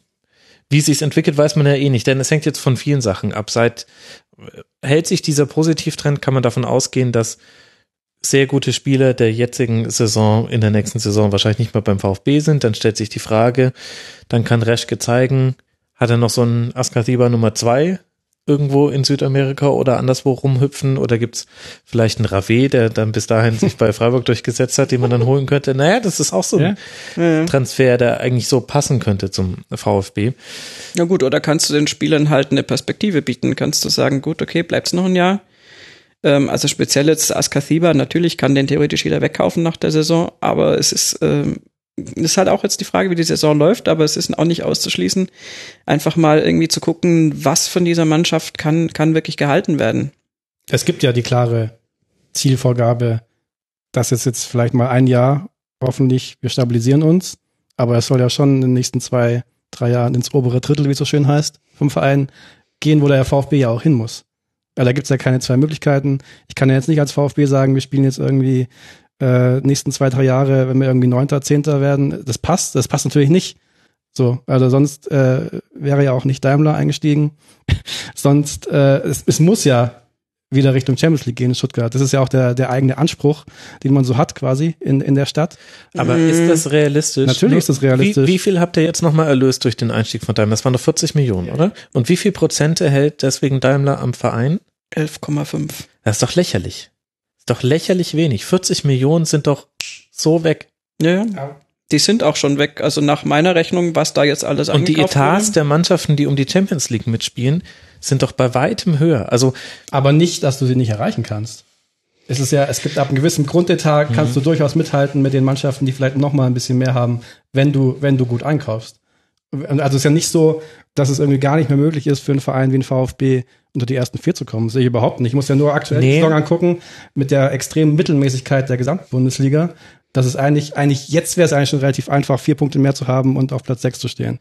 Das stimmt, Ge gebe ich dir ja. recht. Es ist immer möglich, einmal oder vielleicht auch zweimal so ein bisschen so Gladbach-Style in die Champions League zu kommen, aber was sehr, sehr schwierig ist, ist sich da zu etablieren, weil du dann in diese Bremen-Falle, nenne ich sie gerne, reinlauf, dass nämlich mit äh, der längeren Champions League-Zugehörigkeit sich deine Gehaltsstruktur so nach oben hin verändert, dass du irgendwann unheimlich hohes Grundniveau hast und dann auf einmal das internationale Geschäft kein Kann mehr ist, sondern ein Muss, sonst kommst du in so eine Abwärtsspirale aus, ich muss jetzt Großverdiener bei mir verkaufen und so weiter und so fort. Und da finde ich, ist es immer, ist es eher noch schwieriger geworden durch so Mannschaften wie Leipzig, die jetzt mit dabei sind, die Mhm. einfach einen gefühlten Etat von drei Milliarden haben, weil da einfach beliebig nachgeschossen werden könnte, würde jetzt natürlich jeder Raber-Fan mir widersprechen, aber de facto ist es so, diesem Verein wird nie etwas finanziell Schlimmes passieren, solange Mateschitz da seine Hand drüber hält. Eine ähnliche, aber nicht ganz so krasse Situation hast du in Hoffenheim, die sich jetzt auch einen finanziellen Grundstock erwirtschaftet haben, auch durch gute sportliche Arbeit. Aber ich finde schon, dass es eher schwieriger geworden ist, sich zu etablieren. Wolfsburg hat, äh, hat ja Transferausgaben, wenn du das äh, dir anguckst, die letzten zehn Jahre ist ja unglaublich. Sogar der HSV hat unglaublich viel investiert, die kriegen es halt bloß nicht auf die Kette. Ja. Deswegen, ich finde es ja gut, sich Ziele zu setzen. Das habe ich auch schon mal hier im Rasenfunk kritisiert, dass, dass alle Bundesliga-Trainer vor der Saison immer sagen, ja, wir schauen mal nach zehn Spieltagen auf die Tabelle und dann sagen wir nochmal, wie unser, wie unser Saisonziel ist und keiner sagt, nein, wir wollen Platz unter die ersten sechs, das muss unser Anspruch sein. Eigentlich finde ich das gut, sich hohe Ziele zu setzen. Eigentlich vier, weil fünf und sechs. Will ich Ja. eigentlich auch nicht. Genau, ich meine, wir schon Europa League spielen. Sieht Ich man dann zum ja, was, Beispiel. was dabei also, rauskommt. oh. ja, also äh, als Vorstufe, ich, also ich sehe das nicht. Vorstufe. Also, und genau das ist doch der Punkt. Also, ich meine, Ich will nicht nach Luhansk. ja, aber, aber kann man das wirklich schaffen? das Leben ist kein? Ponyhof. Ich bin mir da Äh, nicht sicher. Also ich glaube, dass es schon, also die, die verbal ausgegebenen Ziele der Vereinsführung höchst ambitioniert sind und ähm, mit größerer Wahrscheinlichkeit auch nicht, zumindest nicht so schnell erreicht werden. Und ähm, also ich, ich sehe da einfach, also jetzt dieses Jahr spielst du trotz der Platzierung jetzt auf Platz 11 immer noch gegen den Abstieg. Also das muss man jetzt mal so sehen, da ist das Polster da, aber das kann auch alles genauso schnell wieder runtergehen. So weit ist der Weg nicht. Insofern ähm, ist das das eine und äh, dann innerhalb von zwei Saisons dann nach oben auf Champions League zu kommen, das kann alles klappen, aber dann würde ich es doch auch eher punktuell sehen und sich da zu etablieren, das ist eine Sache von, was weiß ich, über einen Zeitraum von zehn Jahren vielleicht. Aber ähm, Ich sehe schon muss halt wieder passen. Sitzblockaden vor dem Bus. Wenn nach der zweiten Champions League Saison in Folge es in der Liga auf einmal nicht läuft und man Tabellenzwölfter ist. Nein, wir haben das jetzt alles im Griff mit der, mit der Stimmung im Stadion und so, das ist ja alles super. Ähm, ich, ich weiß nicht, ich bin da sehr, sehr schwäbisch in der Herangehensweise und sage eins nach dem anderen. Jetzt machen wir hier erstmal, also wenn, wenn die Saison richtig gut läuft, dann sind wir Platz 10 plus minus. Das kann auch minus einiges sein, im schlimmsten Fall. Und äh, das äh, würde ich als großen Erfolg schon mal empfinden, nach so einer Zweitligasaison, die echt äh, ziemlich grütze war und nur deshalb erfolgreich war, weil die anderen halt noch schlechter waren. Also sorry, aber äh, fußballerisch äh, breiten wir da mal den Mantel des Schweigens drüber, über viele, viele äh, Ereignisse. Und ähm, dann musst du halt schauen, wie du dich da oben etablierst, dass da gleich der Sprung in die Champions League gelingt. Das kann tabellarisch tatsächlich in einer guten Saison mal passieren, aber dann haben wir dieses Mainz-Modell dann irgendwie, wir spielen Europa League und dafür äh, haut uns dann in der nächsten Saison ganz runter, weil wir die Belastung nicht verkraften. Also da muss Stuttgart, das, das ist jetzt sehr spannend, wie die das jetzt hinkriegen. Die haben hohe Ziele, die haben sie ausgegeben. Ich bin sehr gespannt, wie da jetzt die weitere Kaderplanung ist. Ähm, ich sag einfach mal so viel jetzt mal kurzfristig, weil die lange Frist können wir eh nicht abschätzen. Wenn es gelingen sollte, wovon ich im Moment nicht zwingend ausgehe, sagen wir mal drei von fünf wahnsinnig wichtigen Spielern jetzt in der Mannschaft, die sehr begehrt sein werden, wahrscheinlich nach der Saison zu halten, dann hast du in der nächsten Saison äh, eine Chance, deutlich weiter oben mitzuspielen. Und dann schauen wir mal, wie es sich da weiterentwickelt. Aber ich würde es als durchaus gesund erachten, da erstmal den Weg mal über Platz 6, 7 irgendwie Euroleague, ja, meine Güte, fahren wir halt dahin zu nehmen und zu gucken, was dann passiert. Schön wäre es schon. Das ist ja klar. Ich will ja auch, ich habe jetzt zwar doch Wasser in die Suppe gegossen, ist mir Ja, hast du. aber ich sehe da halt einfach großes HSV-Frustpotenzial. Und das muss nicht in der gleichen Schärfe auftreten. Ja, aber wir Nicht sind in- nicht der nicht in HSV. einem Satz mit dem HSV. Also bitte, ja? ja, Da sind wir uns wieder total einig, wie du siehst. Das ist ja auch alles schön. Das, das kann ja auch wunderbar werden und äh, aber ich sehe da einfach Probleme, weil ich da, das Gefühl habe, die Fußballlandschaft in der Bundesliga hat sich innerhalb der letzten zehn Jahre krass verändert und irgendwie haben das einige noch nicht mitbekommen. Aber und, da hast du recht. Also da sind wir uns auch einig. Es ist auf jeden Fall schwieriger geworden. Aber da muss man das dementsprechend auch kommunizieren. Ich, aber deswegen will ich ja trotzdem dahin. Also ja, nur, das, das ja. ist ja auch völlig okay, genau. Ähm, aber ich finde es schwierig zu sagen, wir wollen uns da etablieren. Man müsste eher kommunizieren. Mit ganz viel Glück wollen wir die Ausnahme sein, die es in den nächsten zehn Jahren schafft, sich nochmal unter den ersten sechs zu etablieren. Ja gut, das Denn ist aber von der Kommunikation her auch schon wieder natürlich, das machst du so nicht. Also so tickt natürlich Genau, dann ein ja, Verein nicht in der ja, genau. Außenwirkung. damit- also das ist, das ist meine Art, das zu umschreiben, mit allen Wahrscheinlichkeiten eingerechnet, aber die ist natürlich nicht schlagkräftig nach außen. Das verstehe ich auch. Damit verkaufst du ja auch keine Trikots mehr und keine Ja. Dauerkarten und so weiter.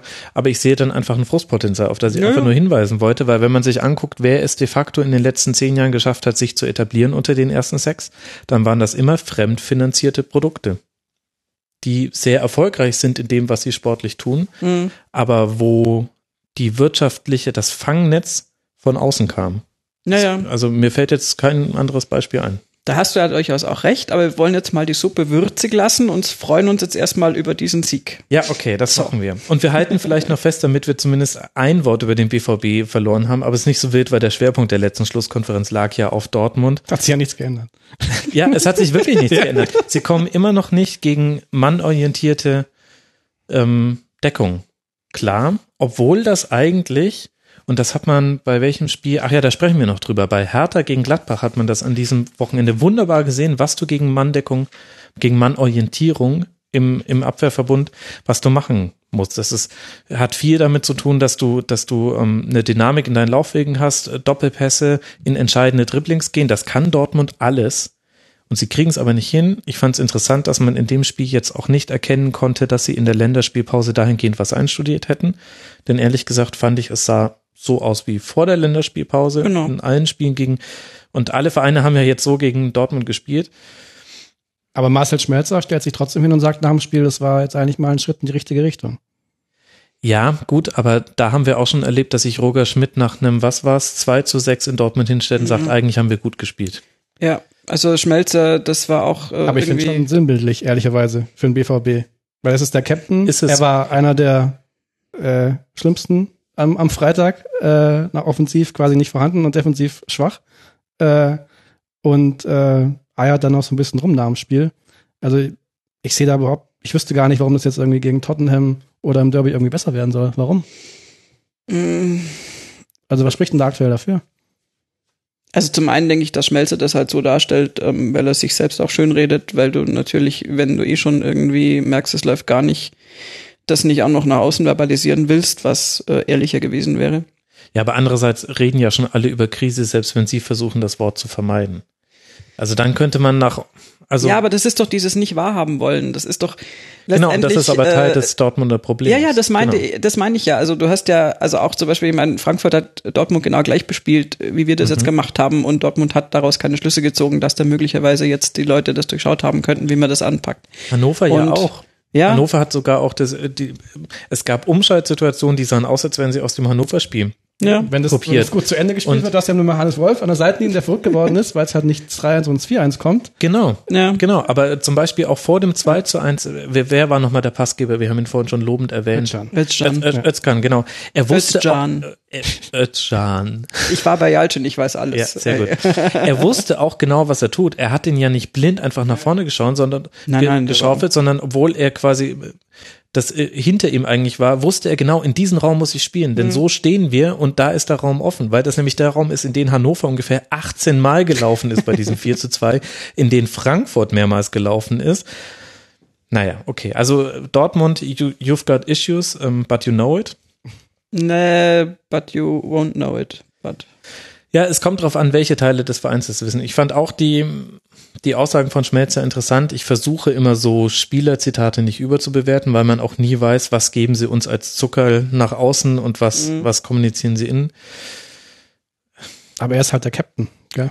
Ich finde es auch aktuell so ein bisschen, wer ist denn bei Dortmund? Wer sind denn die bestimmenden Figuren da auf dem Platz? Finde ich gerade auch relativ schwierig, da Leute, Leute zu finden, wo du sagst, boah, die Genau. haben das aber jetzt in der Hand. Haben wir ja in der letzten Schlusskonferenz haben wir da Ja, lange also das ist echt, diskutiert. äh, und das war jetzt genau wieder so, dass, dass ein, keine Ahnung, und dann sitzt halt ein Schein 90 Minuten auf der Bank zum Beispiel, der meines Erachtens eigentlich noch einer wäre, äh, aus der Ferne betrachtet. Ähm, ja, äh, we will see, äh, wie lange die Verantwortlichen das, das noch machen. Vom Kolportierten, was, er hat Zeit bis Weihnachten, äh, Plan, ich habe keine Ahnung. Also klar ist ja auch, e- egal wann sie was machen würden, wäre das ja das Eingeständnis, dass es ein vollkommener äh, ja. Griff in die Ja, aber ich weiß nicht, ob da nicht auch schon wieder der Fehler wäre, jetzt rutschen wir doch in ein längeres Dortmund-Segment, das wieder dann an Bosch festzumachen. Denn Mhm. Bosch hat genau das gemacht, was du von ihm erwarten konntest. Und zwar wirklich exakt von der Spielidee Ja, hin klar. bis zu dem, eigentlich kann man fast nur überrascht sein, wie gut es schon funktioniert hat, weil eigentlich bei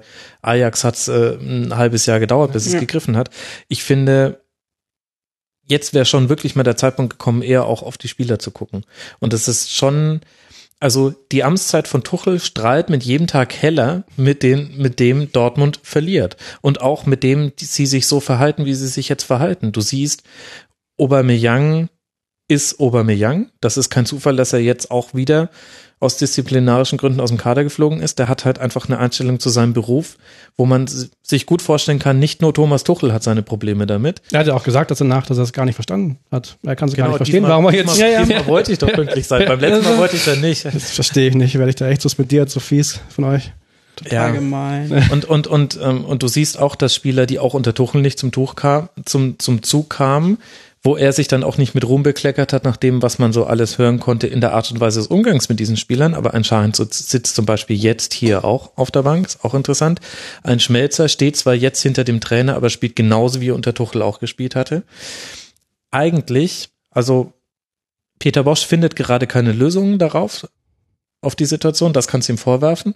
Aber eigentlich ist der Zeitpunkt mehr als gekommen, über die Kaderzusammenstellung zu reden. Und ich glaube, da geht es gar nicht darum, zu fragen, können die den Ball zehnmal hochhalten oder sind sie zu langsam oder zu schnell, sondern es geht, glaube ich, um die Typen, die du im Kader hast. Nur das Klima ist halt auch mehr als fragwürdig, wenn ja selbst die Mannschaftskollegen anscheinend sich gegen Aubameyang wieder ausgesprochen haben, bla bla bla, der eine gegen den anderen und so. Das, weiß man so- natürlich nicht, was weiß, da auch durchgesteckt weiß man wurde. Nicht wirklich, aber aber, es ist halt jetzt nicht unbedingt irgendwie der Teamgedanke, den du eigentlich brauchst. Also wenn es so richtig ganz super funktionieren soll, ist für so Einzelspirenzchen halt auch wenig Platz, finde ich. Oder zumindest müssen die dann so abgefedert werden, dass das für das Team an sich noch okay ist. Und das scheint von außen betrachtet in Dortmund im Moment nicht der Fall zu sein. Und dann hast du ein massives äh, Problem einfach mit den Spielern und dann kannst du es nicht an Peter Bosch festmachen, der einfach nur erstmal seinen Job macht. Die haben den geholt, die wussten, was sie kriegen.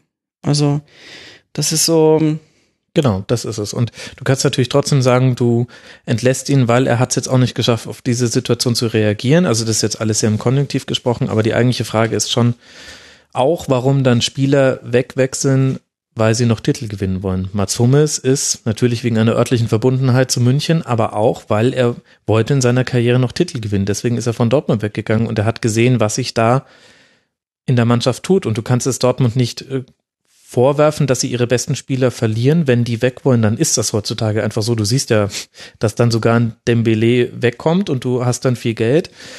Und obwohl du eigentlich als Gewinner aus dieser ganzen Neymar-Sache rausgegangen bist, bei Dortmund ist die ganze Kohle gelandet, wenn man das mal runterbricht. Und vor allem die Option, noch etwas machen zu können, so reagieren zu können. Das kannst du nicht verändern, aber trotzdem ist es natürlich ein Signal an die Mannschaft. Und wenn wir jetzt darüber sprechen, dass andere aufstrebende schwäbische Vereine sich in, in der Champions League-Gruppe der Bundesliga etablieren wollen, dann muss sich Dortmund aber warm anziehen. So sieht's nämlich aus. Denn ein Spot ist jetzt mit Leipzig jawohl. So, also Dortmund jetzt dann zu Hause gegen die Spurs und dann gegen Schalke und dann in Leverkusen und in Madrid. Das sind auch nicht die dankbarsten Auswärtsspiele. ja. Viel Spaß. Kaum zu glauben, aber wir haben noch Spiele, über die wir reden müssen. Wisst ihr, deswegen habe ich, das habe ich euch vorhin im Vorgespräch gesagt, deswegen fängt man nie mit dem Schwerpunktthema Ja. an, denn sonst verplappert Aber man wir haben uns lang. doch nicht verquatscht. Nee, wir haben uns nicht verquatscht, es waren Nur ein bisschen. 57 Minuten. Ups. Lasst uns über Hertha gegen Gladbach sprechen. Ein geht 2 schnell. zu 4 am Samstagabend. Ich weiß nicht, ob es schneller geht, ehrlich gesagt. Denn mir fällt es schwer, dieses Spiel einzuordnen. Da brauche ich euch. Wenn, wenn ihr das jetzt in wenigen Sätzen schafft, dann geht's. Hertha, äh, Gladbach führt sehr früh 3 zu 0 garniert durch einen Sonntagsschuss und vorher schon nutzen sie jede noch so kleine Chance. Ein Handelfmeter und vorher der erste Angriff über Zakaria über die linke Seite auf Stindel ist dann drin. Dann setzt eine Passivität ein, die wir von Gladbach schon kennen, aber selten nach einer 3-0-Führung, einfach weil sie noch nicht 3-0 geführt haben. So früh in dieser Saison. Und Hertha hätte sehr gut früher schon auf 2 zu 3 stellen können und dann hätte dieses Spiel meiner Meinung nach in jegliche Richtung kippen können. Am Ende kam es dann an 4 zu 2 raus. Für uns neutrale Zuschauer natürlich nett. Ich habe es mir nochmal komplett im Real Life angeguckt, war ein schönes Spielchen. Aber ich frage mich jetzt als Spieler und als Trainer, wie würde man, wie muss man dieses Spiel richtig einordnen? Lass mal mit Gladbach beginnen. Also wenn ich Gladbach-Trainer wäre, würde ich mir Sorgen machen vor dem Bayern-Spiel. also, ich weiß nicht, die Gladbach war ja quasi am Samstag dann mal irgendwie Dritter, kurzzeitig in der Tabelle. Ich, so, da sehe ich die ja nicht mal ansatzweise, wenn ich die da am Samstag gesehen haben. Ja, da steht also, ja der VfB ins ja, also, klar. Die haben natürlich unglaubliche individuelle Klasse in der Offensive, die man halt auch gesehen hat. Äh, Jetzt auch mal wieder bei Raphael. Bei Raphael zum Beispiel, mal wieder gesehen hat. Was für ein Tor. Was für ein. Achso, mhm. sorry, aber dieses 3-0 äh, Geiles Ding. Unfassbar. Mega geil aber führen halt 3-0 quasi ohne jegliche Dominanz auszustrahlen, führen sie trotzdem 3-0. Dann an einen, keine Ahnung, Ibisevic hätte wahrscheinlich vier Tore machen können oder müssen in dem Spiel. Ähm, also was die danach gemacht aber das ist generell, also Gladbach ist jetzt nicht auch nicht zum ersten Mal so, dass die unfassbar viel zulassen, meiner Meinung nach. Also das war, Nur Köln und Freiburg lassen mehr Schüsse pro okay. Spiel aus eigener Tor zu. Wisst du mal. Also ich finde das äh, ziemlich äh, ziemlich ein Wahnsinn, ehrlich gesagt, was da, was da passiert in der, in der Defensive und Rückwärtsbewegung. Ähm, deswegen wäre ich aus, aus Gladbachs Sicht, äh, würde ich mich jetzt da nicht unbedingt äh, auf Platz 4 sehen, äh, wenn ich mich selber versuche einzuschätzen. Also äh, offensiv von der, Quali von der Grundqualität her vielleicht irgendwie schon, weil die Einzelspieler einfach überragend gut sind, die sie da haben. Ähm, aber ich würde mir schon Gedanken machen, warum sie jetzt nach zwölf Spielen das auf jeden Fall nicht in den Griff bekommen, da irgendeine Art von Ansatz an Stabilität hinzubekommen. Und jetzt, wenn die Bayern kommen äh, und sie ungefähr so ähnlich spielen, dann geht's halt so wie gegen Leverkusen aus. Gut, bisher sah Gladbach ja gegen Bayern immer ganz gut aus. Ist eine der wenigen Mannschaften. Ja, und was nimmt man aus Berliner Sicht mit? Ich meine, tabellarisch wird's für die jetzt langsam ein bisschen heißer auf der Herdplatte. Tabellenplatz 14 mit ebenso 14 Punkten, damit sechs Punkte vor dem Relegationsplatz.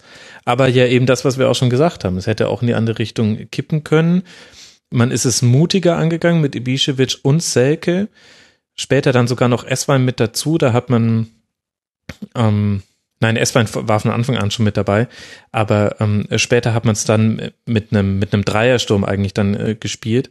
Ähm, also man ist es mutig angegangen, man hatte auch irgendwie seine Chancen, aber defensiv halt auch war eigentlich jedes Tor verteidigbar. Und damit meine ich jetzt nicht, dass Rekik nicht mit der Hand zum Ball gehen soll, sondern eigentlich, dass ich die Frage stelle, warum kommt man da im Zentrum vom Tor so frei zum Schuss? Wo war da die Raumaufteilung?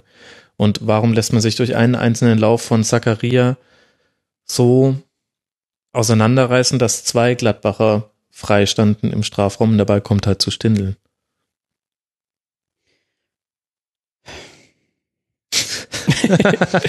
ich muss, glaube ich, einen härter Schwerpunkt machen, was? ja, so mit sagst. mir vor allem.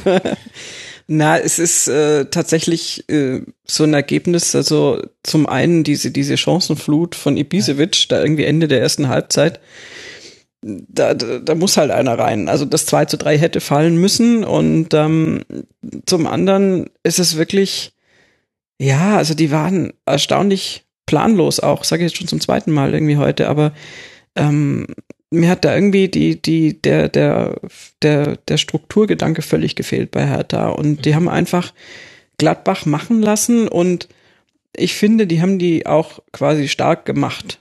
Also Hertha hat zugelassen, und daran hat sich Gladbach dann hochgehieft im, im Spielverlauf. Und ähm, ja, also Platz 14 da unten ist jetzt nicht, nicht so richtig prickelnd mit diesen 14 Punkten. Da ist schon, schon viel Potenzial da in der Mannschaft, immer wieder bei Hertha an einzelnen Stellen, aber also ich ich, ich muss sagen, ich war so ein bisschen, also die Partie war, war lustig, solange du kein Fan von einer der beiden Mannschaften bist, oder zumindest kein Hertha-Fan bist. Und äh, war, war spannend und ging so, ist natürlich eine Menge passiert mit insgesamt sechs Toren. Aber ich habe hinterher nicht so wirklich verstanden, warum Hertha jetzt so gespielt hat, wie sie gespielt haben. Ich kann es aber auch null erklären, muss ich gestehen.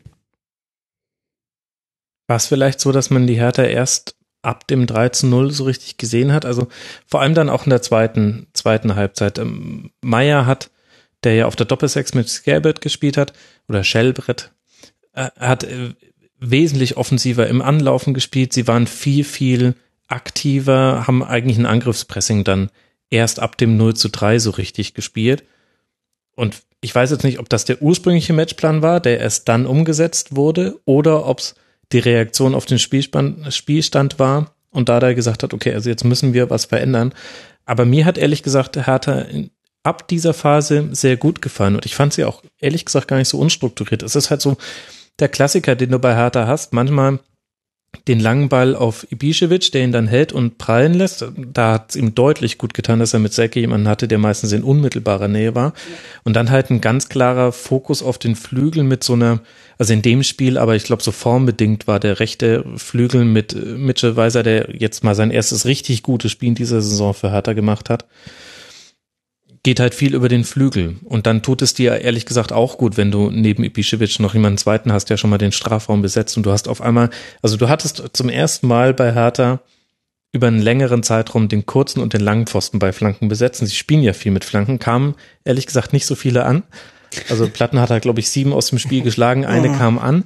Aber es ist schon mal eine deutliche Verbesserung, wenn da zwei Leute im Strafraum sind und vielleicht sogar noch einer von den, äh, von den Sechsern noch nachstößt, wie es dann bei Meier war. Aber ich fand schon, dass Harter eigentlich da viel gezeigt hat, was gut war, nur halt zu spät und gleichzeitig kannst du ihn aber auch bei also ja, defensiv schwach, habe ich vorhin gesagt, aber das 13-0 zum Beispiel, das ist halt einfach gut. Ja. Der fällt halt dann mal rein. Ja.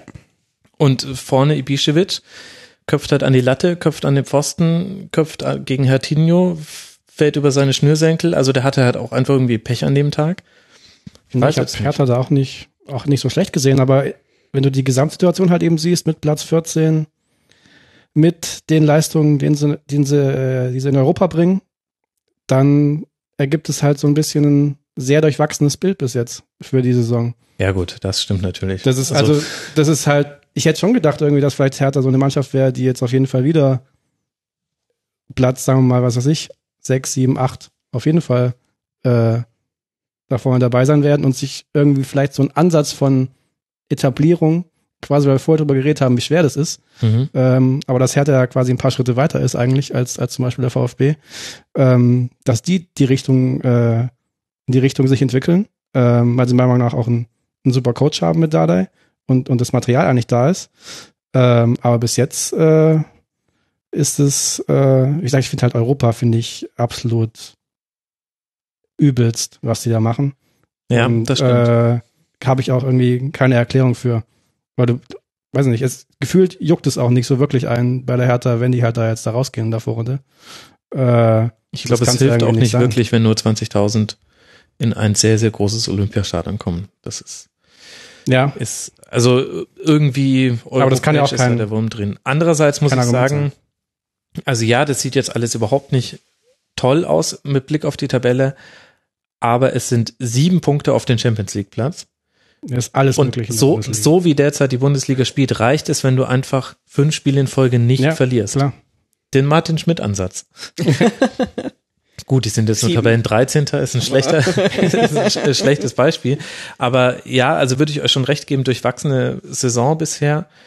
Aber ich finde, in dem Spiel hat man echt viel Positives gesehen. Und schauen wir mal. Also, ich meine, jetzt auswärts in Bilbao, gut, irgendwie ist ja ehrlich gesagt die Europa League-Saison auch fast schon wieder vorbei. Aber dann auswärts in Köln, da muss natürlich. Da kannst du als, äh, als Hertha mehr verlieren als als Kölner, denn irgendwie bei denen erwartet jetzt eh schon niemand mehr irgendwas. Aber wenn du da den Dreier mitnimmst, dann sieht die ähm, Situation schon wieder anders aus. Dann hast du ein Heimspiel gegen die Eintracht. Heimspiele eher so das Brot, das Brot- und Buttergeschäft des Herthaners. Wobei ich glaube, dass die Eintracht gegen Hertha für Hertha eine sehr unangenehme Mannschaft sein wird. Ich glaube ehrlich gesagt, es wird für den neutralen Zuschauer das äh, Umgedrehte von diesem Spiel. Schauen wir aufs nächste Spiel, nachdem wir uns jetzt mit dem Restprogramm der Hertha, na, Restprogramm ist das falsche Wort, mit dem weiteren Programm der Hertha befasst haben. Schauen wir auf Leverkusen gegen Raber Leipzig, ein 2 zu 2 zu Hause. Uns hat vorhin schon Rudi Völler vor einiger Zeit im Intro Lokomotive Leipzig näher gebracht. Aber er hat auch das Spiel ja so ein bisschen eingeordnet. Er hat äh, gesagt in diesem O-Ton, naja, also äh, es hätte natürlich auch eine große Gefahr gegeben, gerade in Unterzahl gegen eine Mannschaft, die sehr stark ist im Umschaltspiel. Und du läufst einem Rückstand hinterher, Leipzig durch zwei Strafstöße zum 2 zu 1 gekommen und dennoch schafft Leverkusen den Ausgleich und hatte sogar noch Chancen auf mehr. Jetzt frage ich mich, Flo, was sagt denn das über die Leistungsfähigkeit von Raber Leipzig gerade so aus? Ich weiß nicht, ob das so viel über Leipzig aussagt ähm, oder ob es nicht viel mehr über Leverkusen aussagt. Ähm, ich habe das Spiel lustigerweise quasi gesehen ab dem 1-2 und der Unterzahl für Leverkusen und äh, habe eigentlich damit gerechnet, dass es Leipzig quasi mit einer jetzt quasi schon normalen Souveränität irgendwie gewinnen wird mhm. und war dann sehr überrascht eigentlich, äh, mit welcher Power Leverkusen in Unterzahl völlig verdient das äh, Unschien gemacht hat und eben, wie du gesagt hast, fast noch gewonnen hätte. Da hat mich quasi Leverkusen mehr beeindruckt, als mich jetzt irgendwie Leipzig irgendwie enttäuscht hätte, dass sie mhm. das jetzt da irgendwie nicht, nicht nach Hause gebracht haben. Ich fand es ehrlicherweise, wenn ich Leverkusen-Fan wäre, ein extrem gutes Zeichen für die Entwicklung, die die unter Herrlich nehmen, weil vielleicht diese, der Momenten der Saison vielleicht der Ausgangspunkt sein könnte für, für eine Serie, weil die stehen jetzt irgendwie auf Platz neun. Ich sehe die viel weiter oben von, wenn ich jetzt irgendwie einen Trend ausmachen müsste oder sag, wo, wo, wo könnten die stehen, ähm, ist Leverkusen für mich Top 4 von, von, vom Potenzial her und von, und ich finde, das hat man jetzt irgendwie gesehen, so ein bisschen mit, vielleicht mit diesem, mit der, mit dem Aufholen des Rückstands äh, in Unterzahl, ähm, dass Herrlich da offenbar äh, schon so ein bisschen was bewegt hat. Also ich habe da, ich habe relativ wenig gesehen von Leverkusen bis jetzt, aber das war, weiß nicht, Leverkusen ist eigentlich nicht die Mannschaft, wo ich jetzt sofort denke, boah, nach Rückstand äh, hier in Unterzahl gegen Leipzig, die, mhm. die machen jetzt bestimmt irgendwie, äh, drehen die da auf, aber es war halt so. Und äh, Volland fand ich äh, nicht nur wegen dem Tor, dann auch wirklich richtig stark. Ähm, deswegen Leverkusen, Hut ab. Äh, auch, ich bin auch noch gegen, gegen Stuttgart in den nächsten Spielen. Ich glaube auch Freitag. Ich glaube, äh, ich spiele nur noch freitags. Ähm, äh, deswegen, da warte ich mir einiges. Leipzig, boah, finde ich, weiß ich nicht, war jetzt nicht sonderlich äh, gut, wie sie sich angestellt haben, aber mein Gott, sie haben halt einen Punkt in Leverkusen mitgenommen im Endeffekt. Äh, und äh, insgesamt finde ich alles, was Leipzig macht, wenn man bedenkt, äh, es ist immer noch sehr frisch ist eigentlich, äh, ihre Zugehörigkeit zur absoluten äh, Spitze. Es gibt irgendwie kein Spiel, wo die halt richtig schlecht sind oder wo die irgendwie nichts mitnehmen. Also deswegen fand ich das äh, für Leipzig äh, okay. Okayer Punkt, mein Gott. Äh, klar hätten sie gerne gewonnen, Überzahl, aber passt schon. Äh, und können sie jetzt auf Monaco konzentrieren. Aber wie gesagt, für mich die, die Geschichte des Spiels ist eindeutig Leverkusen und äh, ein extrem gutes, gutes Zeichen, wenn ich jetzt Rudi Völler wäre, finde ich. Finde ich auch.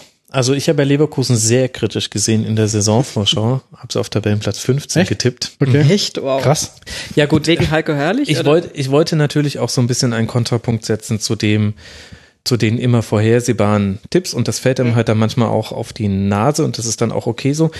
Ne, weil ich einfach bei der kompletten Transferpolitik mir vor der Saison gedacht habe, und da habe ich auch mit einigen Journalisten, die in Leverkusen sitzen oder in der Nähe drüber gesprochen. Ich habe da keine Linie, keine Linie erkannt, außer wir geben alles weg, was gut ist und verlassen uns komplett drauf, dass eine Mannschaft, die in der Vorsaison gezeigt hat, dass sie nicht dieses Rückgrat hat, sich mal aufzubäumen gegen Widerstände, dass die dieses Rückgrat auf einmal findet.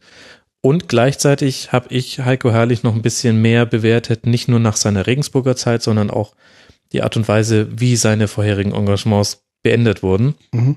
Und was ich so gehört hatte, welchen Fußball er da etabliert hat. Und für mich war dann schon, als sie dann Alario geholt haben, dachte ich mir schon, okay, jetzt haben sie wenigstens jemand, der Tore machen kann, weil ich sehe Volland nicht als die alleinige Spitze, die viele Tore macht. Dieses Spiel hat mich jetzt in Teilen widerlegt. Das war jetzt das erste Spiel, wo man es in dieser Saison gesehen hat.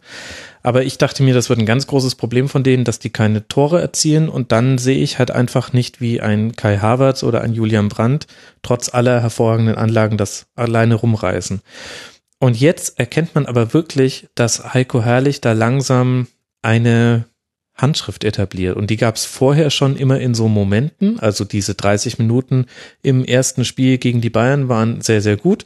Allerdings war ich mir da ehrlich gesagt auch wieder ganz sicher, dass dann das nächste Spiel deutlich schlechter wird. Das ist nämlich ähnlich wie beim HSV. Den tut das auch nie gut, wenn sie mal gut spielen gegen die Bayern.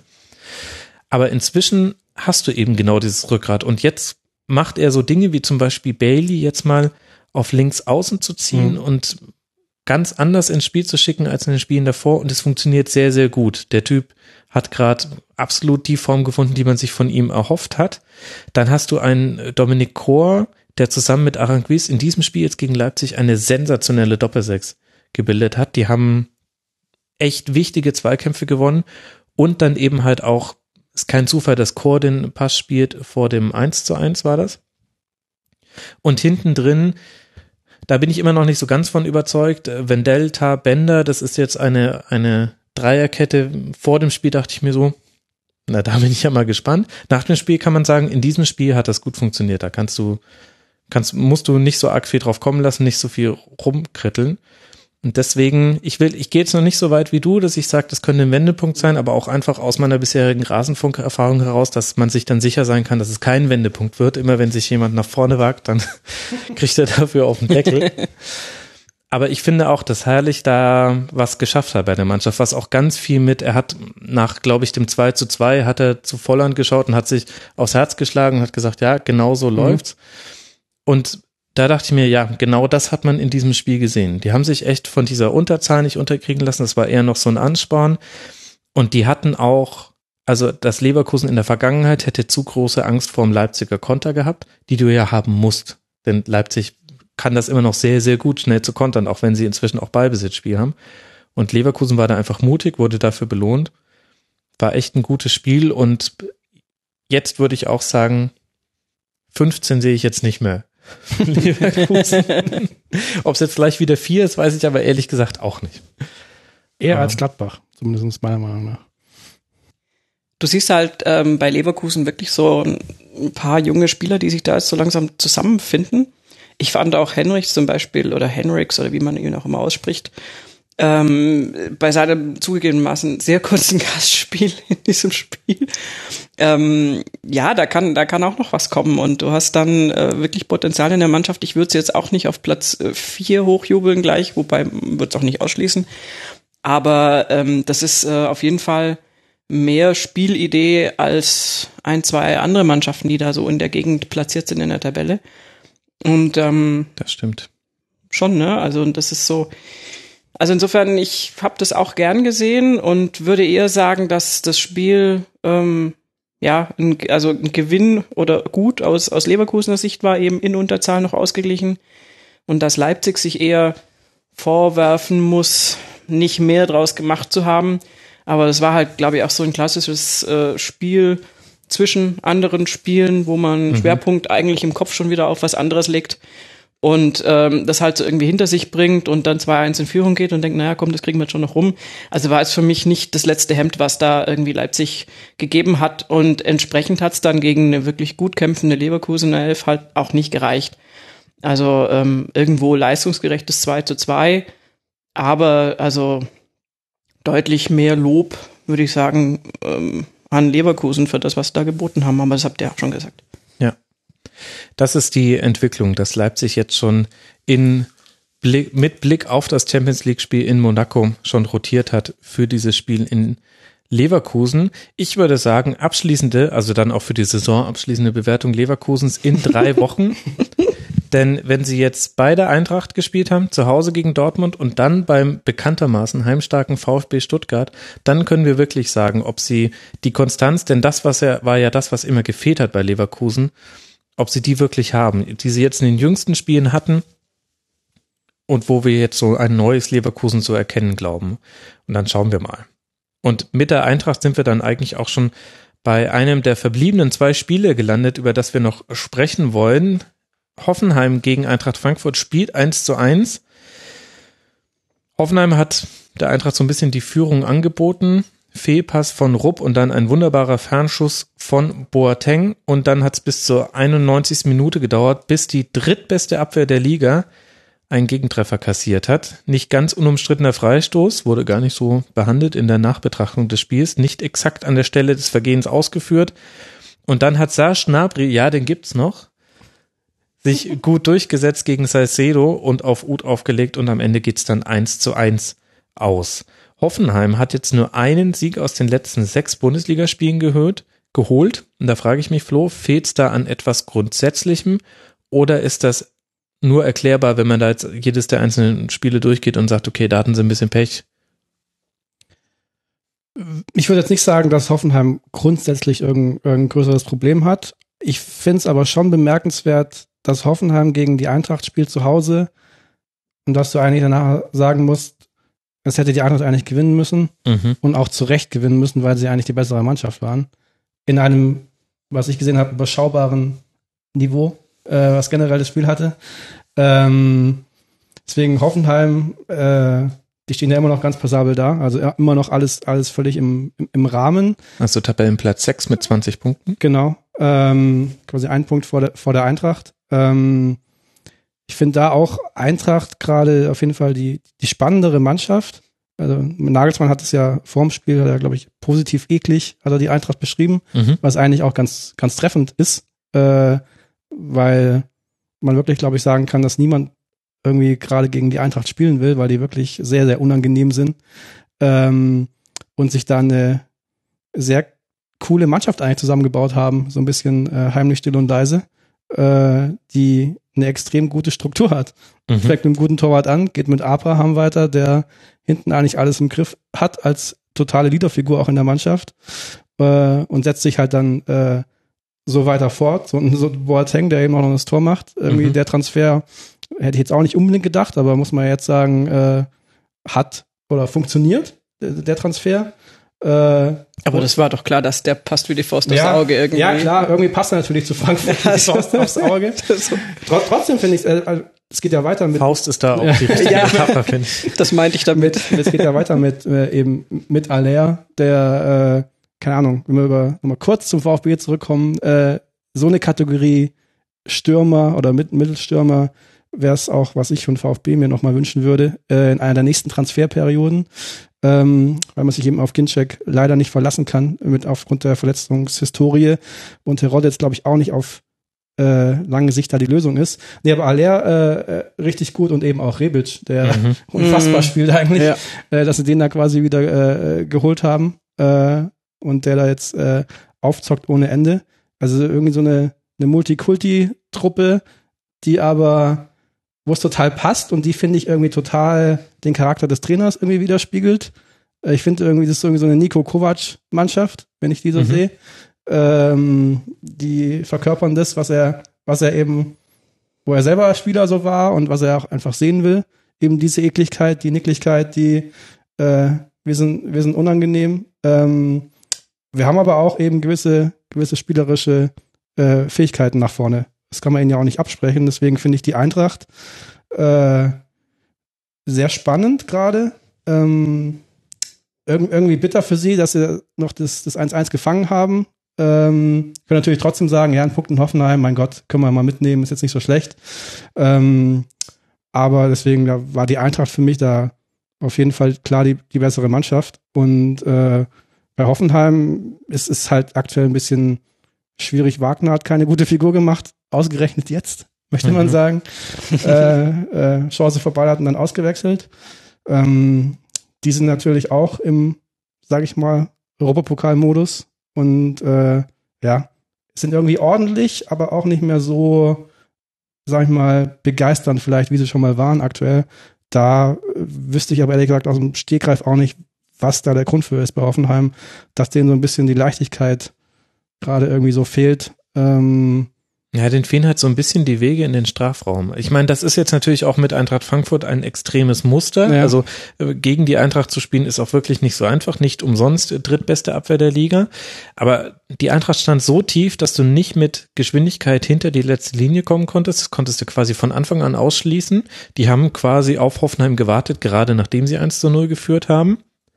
Und äh, dann hat Hoffenheim halt wirklich nicht geschafft, in den Strafraum reinzukommen. Kopfball, Hoheit kannst du vergessen, wenn da innen drin Abraham steht und die Flanken bei Hoffenheim sind auch nicht so gut wie in der letzten Saison. Das hat man jetzt also auch spielübergreifend gesehen. Und in dem Spiel von 13 Torschüssen kamen neun von außerhalb des Strafraums. Und das zeigt ja schon so eine gewisse, es muss nicht Ideenlosigkeit sein, aber das ist ein Missverhältnis, weil halt einfach du brauchst zehn Schüsse von außen, damit du ungefähr die Wahrscheinlichkeit hast, mit einem Schuss aus sieben Metern ähm, ein Tor zu treffen, so circa. Mhm. Das heißt, äh, natürlich präferierst du eigentlich den Schuss von innerhalb des Strafraums, aber da hatten sie zu wenige Abschlussmöglichkeiten, weil sie nicht reingekommen sind und die haben halt den Weg über die Flügel. Das Zentrum macht Frankfurt auch wirklich immer sehr gut dicht, also das ist ging jetzt allen Mannschaften gegen die Eintracht so. Ihr könnt euch nochmal ans Dortmund-Spiel zurückerinnern. Das war fast schon tragikomisch, wie die es nicht geschafft haben, mhm. in der Mitte, also quasi in dem Bereich vorm, direkt vorm 16er irgendwie Gefahr zu erzeugen. Und das fehlt Hoffenheim. Das hast du in anderen Spielen auch schon gesehen, auch im Spiel gegen die Hertha zum Beispiel. Das war dieses 13:30-Spiel am Sonntagmittag, wo sie 1-0 führen und man denkt, okay, jetzt geht das so genau in die Richtung, die Hoffenheim braucht, auch in so einem Sandwich Europa League Spiel. Und in der zweiten Halbzeit war Hertha so viel besser als Hoffenheim, hätte er eigentlich sogar 2-1 gewinnen können. Und da war es auch kaum noch ein Abschluss innerhalb des Strafraums. Und das fehlt ihnen so ein bisschen, dass sie, sie haben immer noch einen sehr hohen Ballbesitz und sie haben auch eine hohe Passsicherheit. Vogt war in dem Spiel auch wieder eine Passmaschine, irgendwie 100 Pässe gespielt, Passquote 93 Prozent und da waren aber viele lange Pässe mit dabei, also nicht nur so quergeschoben. Auch Geiger eine super Passquote von 97 Prozent und 100% davon in der gegnerischen Hälfte, der allerdings schon eher nur so Sicherheitspässe gespielt, wenn man sich die Pässe genau anguckt. Also die haben immer noch die Ballsicherheit, aber sie kriegen es nicht mehr hin, sowohl Dribblings zu gewinnen, womit du ja so ein bisschen die gegnerische Mannschaft in Unordnung versetzen kannst, oder eben über gezielte Ballstaffetten das Spiel zu verlagern. Das haben sie in der letzten Saison auch ganz häufig gemacht. Liegt es aber nicht vielleicht auch ein bisschen an mangelndem Mut zum Risiko bei Hoffenheim? Es ist so ein, also es wirkt manchmal so ein bisschen mutlos auf mich. Ja, das kann sein, ja. Also, ähm, also auf irgendeine Sicherheit bedacht oder äh, mutlos irgendwie. Und äh, Frankfurt hat halt einfach viel, viel mehr Risiko gespielt und ähm, viel, viel mehr Power und viel, viel mehr Mut da eingebracht. Und hatte ja auch super Chancen, auch nach der Führung ja. noch. Also haben sich zwar sehr stark zurückgezogen, also am Ende nur fünf Torschüsse für die Eintracht, deswegen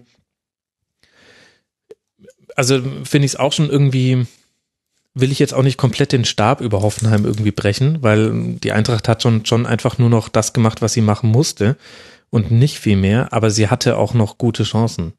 Das heißt, Hoffenheim hat da ja, vielleicht kam daher auch so ein bisschen diese Mutlosigkeit. Ich, ich könnte es jetzt auch nicht genauer festmachen. Ich finde Hoffenheim auch schwierig zu bewerten. Es fehlen so ein paar Elemente, die sie letztes Jahr hatten. Vor allem die Diagonalbälle aus der Abwehr, das spielen sie kaum noch. Das liegt aber auch daran, weil die Mannschaften in der Saison noch noch mehr mit Fünferkette spielen und die meisten sich auch nicht mehr so leicht auf eine Seite locken lassen. Also Hoffenheim hatte letztes Jahr ein legendäres Spiel gegen Werder Bremen, wo sie drei von vier Toren mit so einem Diagonalball eröffnet haben und jedes Mal war dann freier Raum und auch das 1 zu 1 gegen Bayern war damals zum Beispiel so, dass sie den Raum neben Alonso mit Diagonalbällen immer bespielt haben, weil da auch immer Lücken bei den Bayern waren. Das hast du heutzutage, also in dieser Saison hast du das nicht mehr so häufig. Das generell finde ich, geht das so zurück. Und du hast keine Spielverlagerungen mehr. Das, also hat Hoffenheim früher auch nicht so gespielt, aber müsstest du vielleicht jetzt mal häufiger spielen, wenn du so viel den Ball hast. Und dann kommt halt was raus, was wir als mutlos bezeichnen würden. Aber na, ich finde es schwierig. Ich habe viel über Hoffenheim gesagt, um eigentlich damit zu schließen, dass ich es auch nicht genau weiß. Mir fallen nur Dinge auf. Ja, ich ich denke Nagelsmann auch. Ich finde es schon interessant, dass aus den letzten sechs Spielen und dieser eine Sieg, das war das 13-0 in Köln, das war zwar ja. sehr souverän und auch verdient. Also Köln hatte das zwar auch seine Chancen, aber Köln musste das auch verlieren, so wie man das Spiel angegangen ist. Aber auch da ist mir Hoffenheim jetzt nicht dadurch aufgefallen, dass man irgendwie besonders viele Wege hatte, sondern da sind ja auch Die Tore sind ja auch durch Umschaltsituationen eigentlich gefallen. Da ist man halt immer noch stark, aber da ist halt auch gerade Köln ein dankbarer Gegner. Ja. Naja. Die nächsten Spiele der beiden Mannschaften. Hoffenheim jetzt dann zum Klassiker in Braga. Hoffenheim-Braga. Schlagt's nach. Dann in Schau ich Hamburg. mir nicht an. Und dann, also das ist, also sowieso diese nächsten vier Spiele von Hoffenheim, das ist fast schon Fußballpoesie. Auswärts in Braga, auswärts in Hamburg, zu Hause gegen Raber, zu Hause gegen Ludogretz. Oh mein Gott. Das ist doch das, wovon man träumt. Und die Eintracht spielt zu Hause gegen Leverkusen in Berlin und dann zu Hause gegen die Bayern. Da dürfen wir dann auch mal sehen, wie sich denn die Bayern gegen diese Abwehr schlagen, die sich an diesem Samstag gegen den FC Augsburg auf eine Art und Weise geschlagen haben, dass schon viele, viele mit den Augen rollen und wir auch Fragen gestellt bekommen haben nach dem, warum ist eigentlich die deutsche Bundesliga immer so früh entschieden und warum ist es auch in manchen anderen europäischen Ligen so. 3 zu 0. Juan Bernat zurück, Arturo Vidal gezähmt. Heinkes hat jetzt im Nachhinein verraten, dass er ihm gesagt hat, war überhaupt nicht mit deinem Fitnesszustand einverstanden. Ob das jetzt mit nur einem Spiel wieder behoben ist, da wäre ich jetzt auch mal noch vorsichtig. Das ist mir ehrlich gesagt auch ein bisschen zu viel, dass dann, nur weil er jetzt mal ein gutes Spiel gemacht hat, alle dann Gegen Augsburg. gegen Augsburg. Und der FCA hat zwar angekündigt, mutig zu spielen. Weiß nicht, ob ich, ob das jetzt Fanbrille ist, habe ich aber ehrlich gesagt gesehen. nicht gesehen. Also auch keine, keine Probleme für den FC Bayern. Sechs Punkte Vorsprung jetzt auf Schalke und Leipzig, neun auf Dortmund. Ist das ein Problem für die Liga? Dass die Dortmund, äh, dass, dass die Bayern jetzt wieder so marschieren?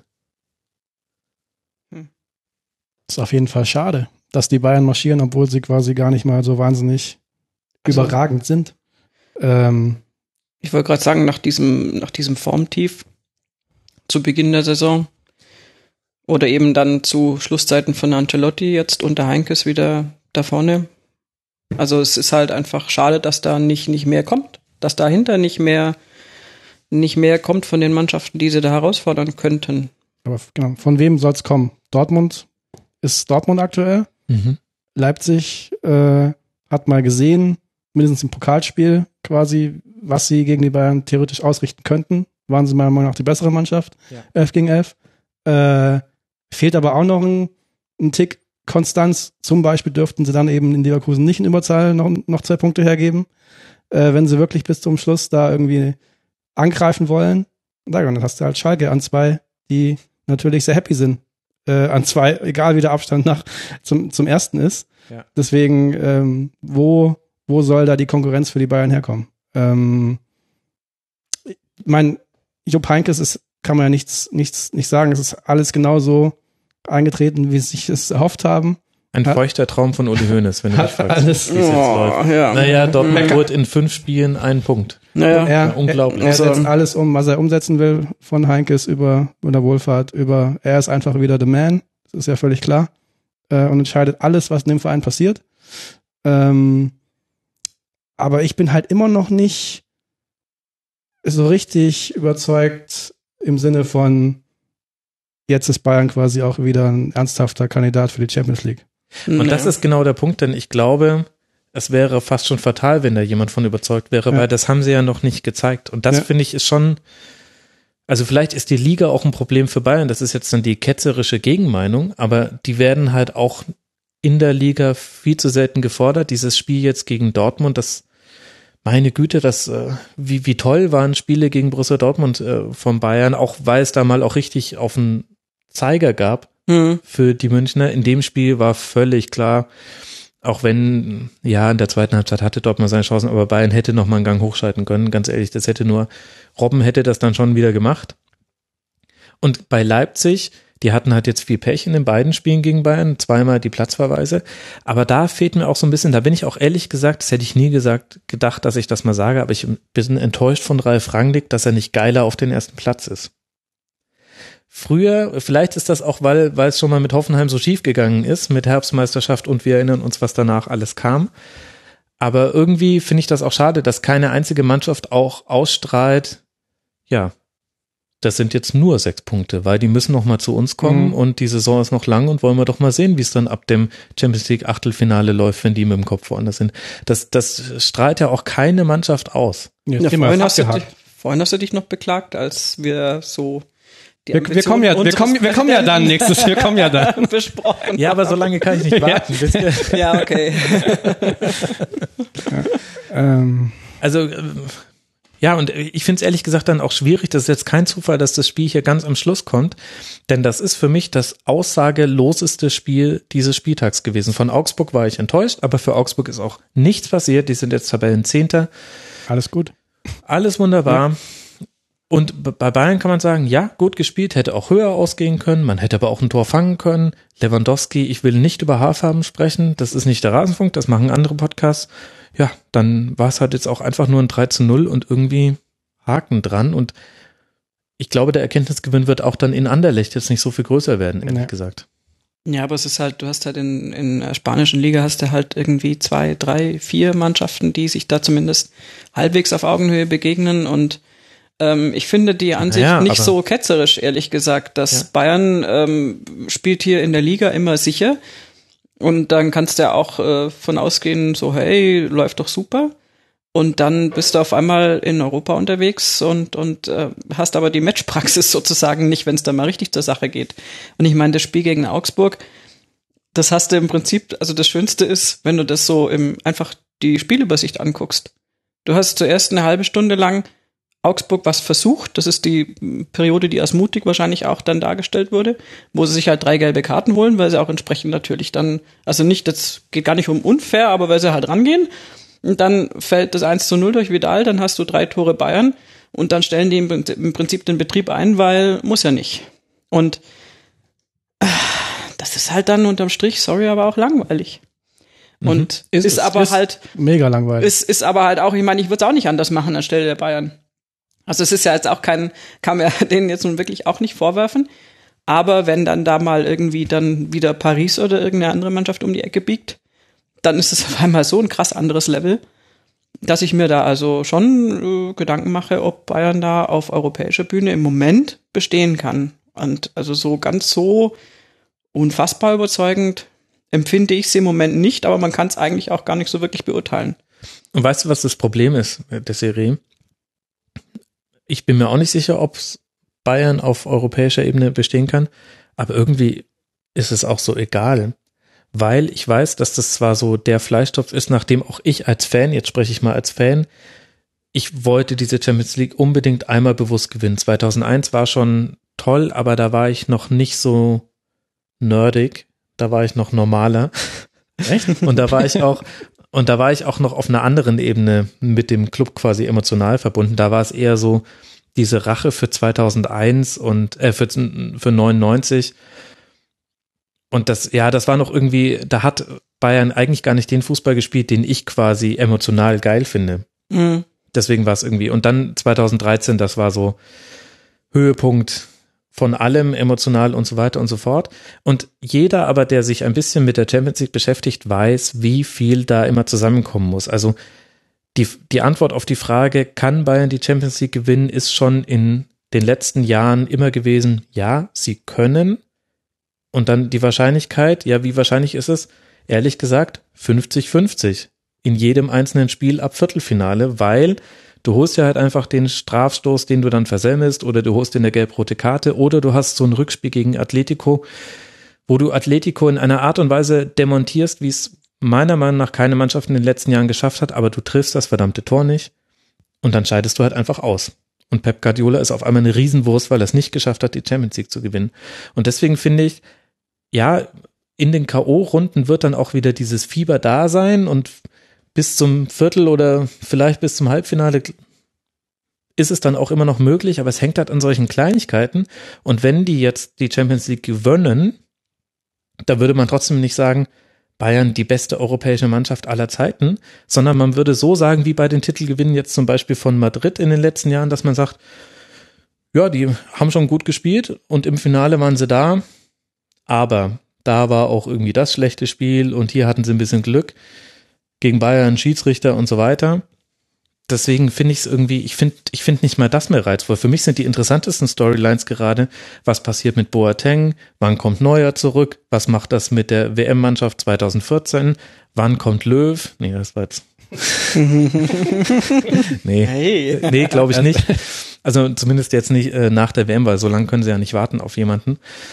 Aber, und das, das finde ich ist ein Problem. Und ich meine, wir haben ja hier den Chefredakteur von Spox.com hier sitzen, der ja auch, der ja auch weiß, wie wichtig Wettbewerb ist für, also du kannst ja das Gesamtinteresse auch ablesen an dem, an der Resonanz auf Artikel. Und da stellt man doch auch, ich, in der Bayern-Krise gab es wahrscheinlich einen Peak, vermute ich jetzt mal, weil Krise verkauft sich auch immer besser. Klar. Und jetzt ist doch schon wieder totale Ernüchterung wahrscheinlich überall zu sehen.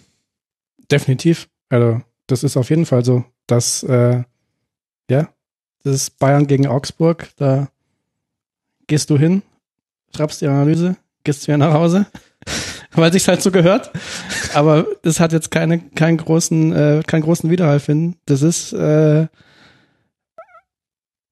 klar, also das Einzige ist, ist dann, Herr Müller-Wohlfahrt ist ja quasi die aktuell, also noch das, was am spannendsten gewesen ist, was ja auch schon eigentlich nicht mal eine Story ist, so richtig. Ja, vor allem, Äh, was ja auch niemand be beurteilen kann, finde ich. Nee, Also aber das ist ja auch einer der Gründe, warum der Journalismus in Anführungszeichen schlechter wird, weil du musst solche Nebenstories erzählen, weil sonst gibt es nichts zu erzählen.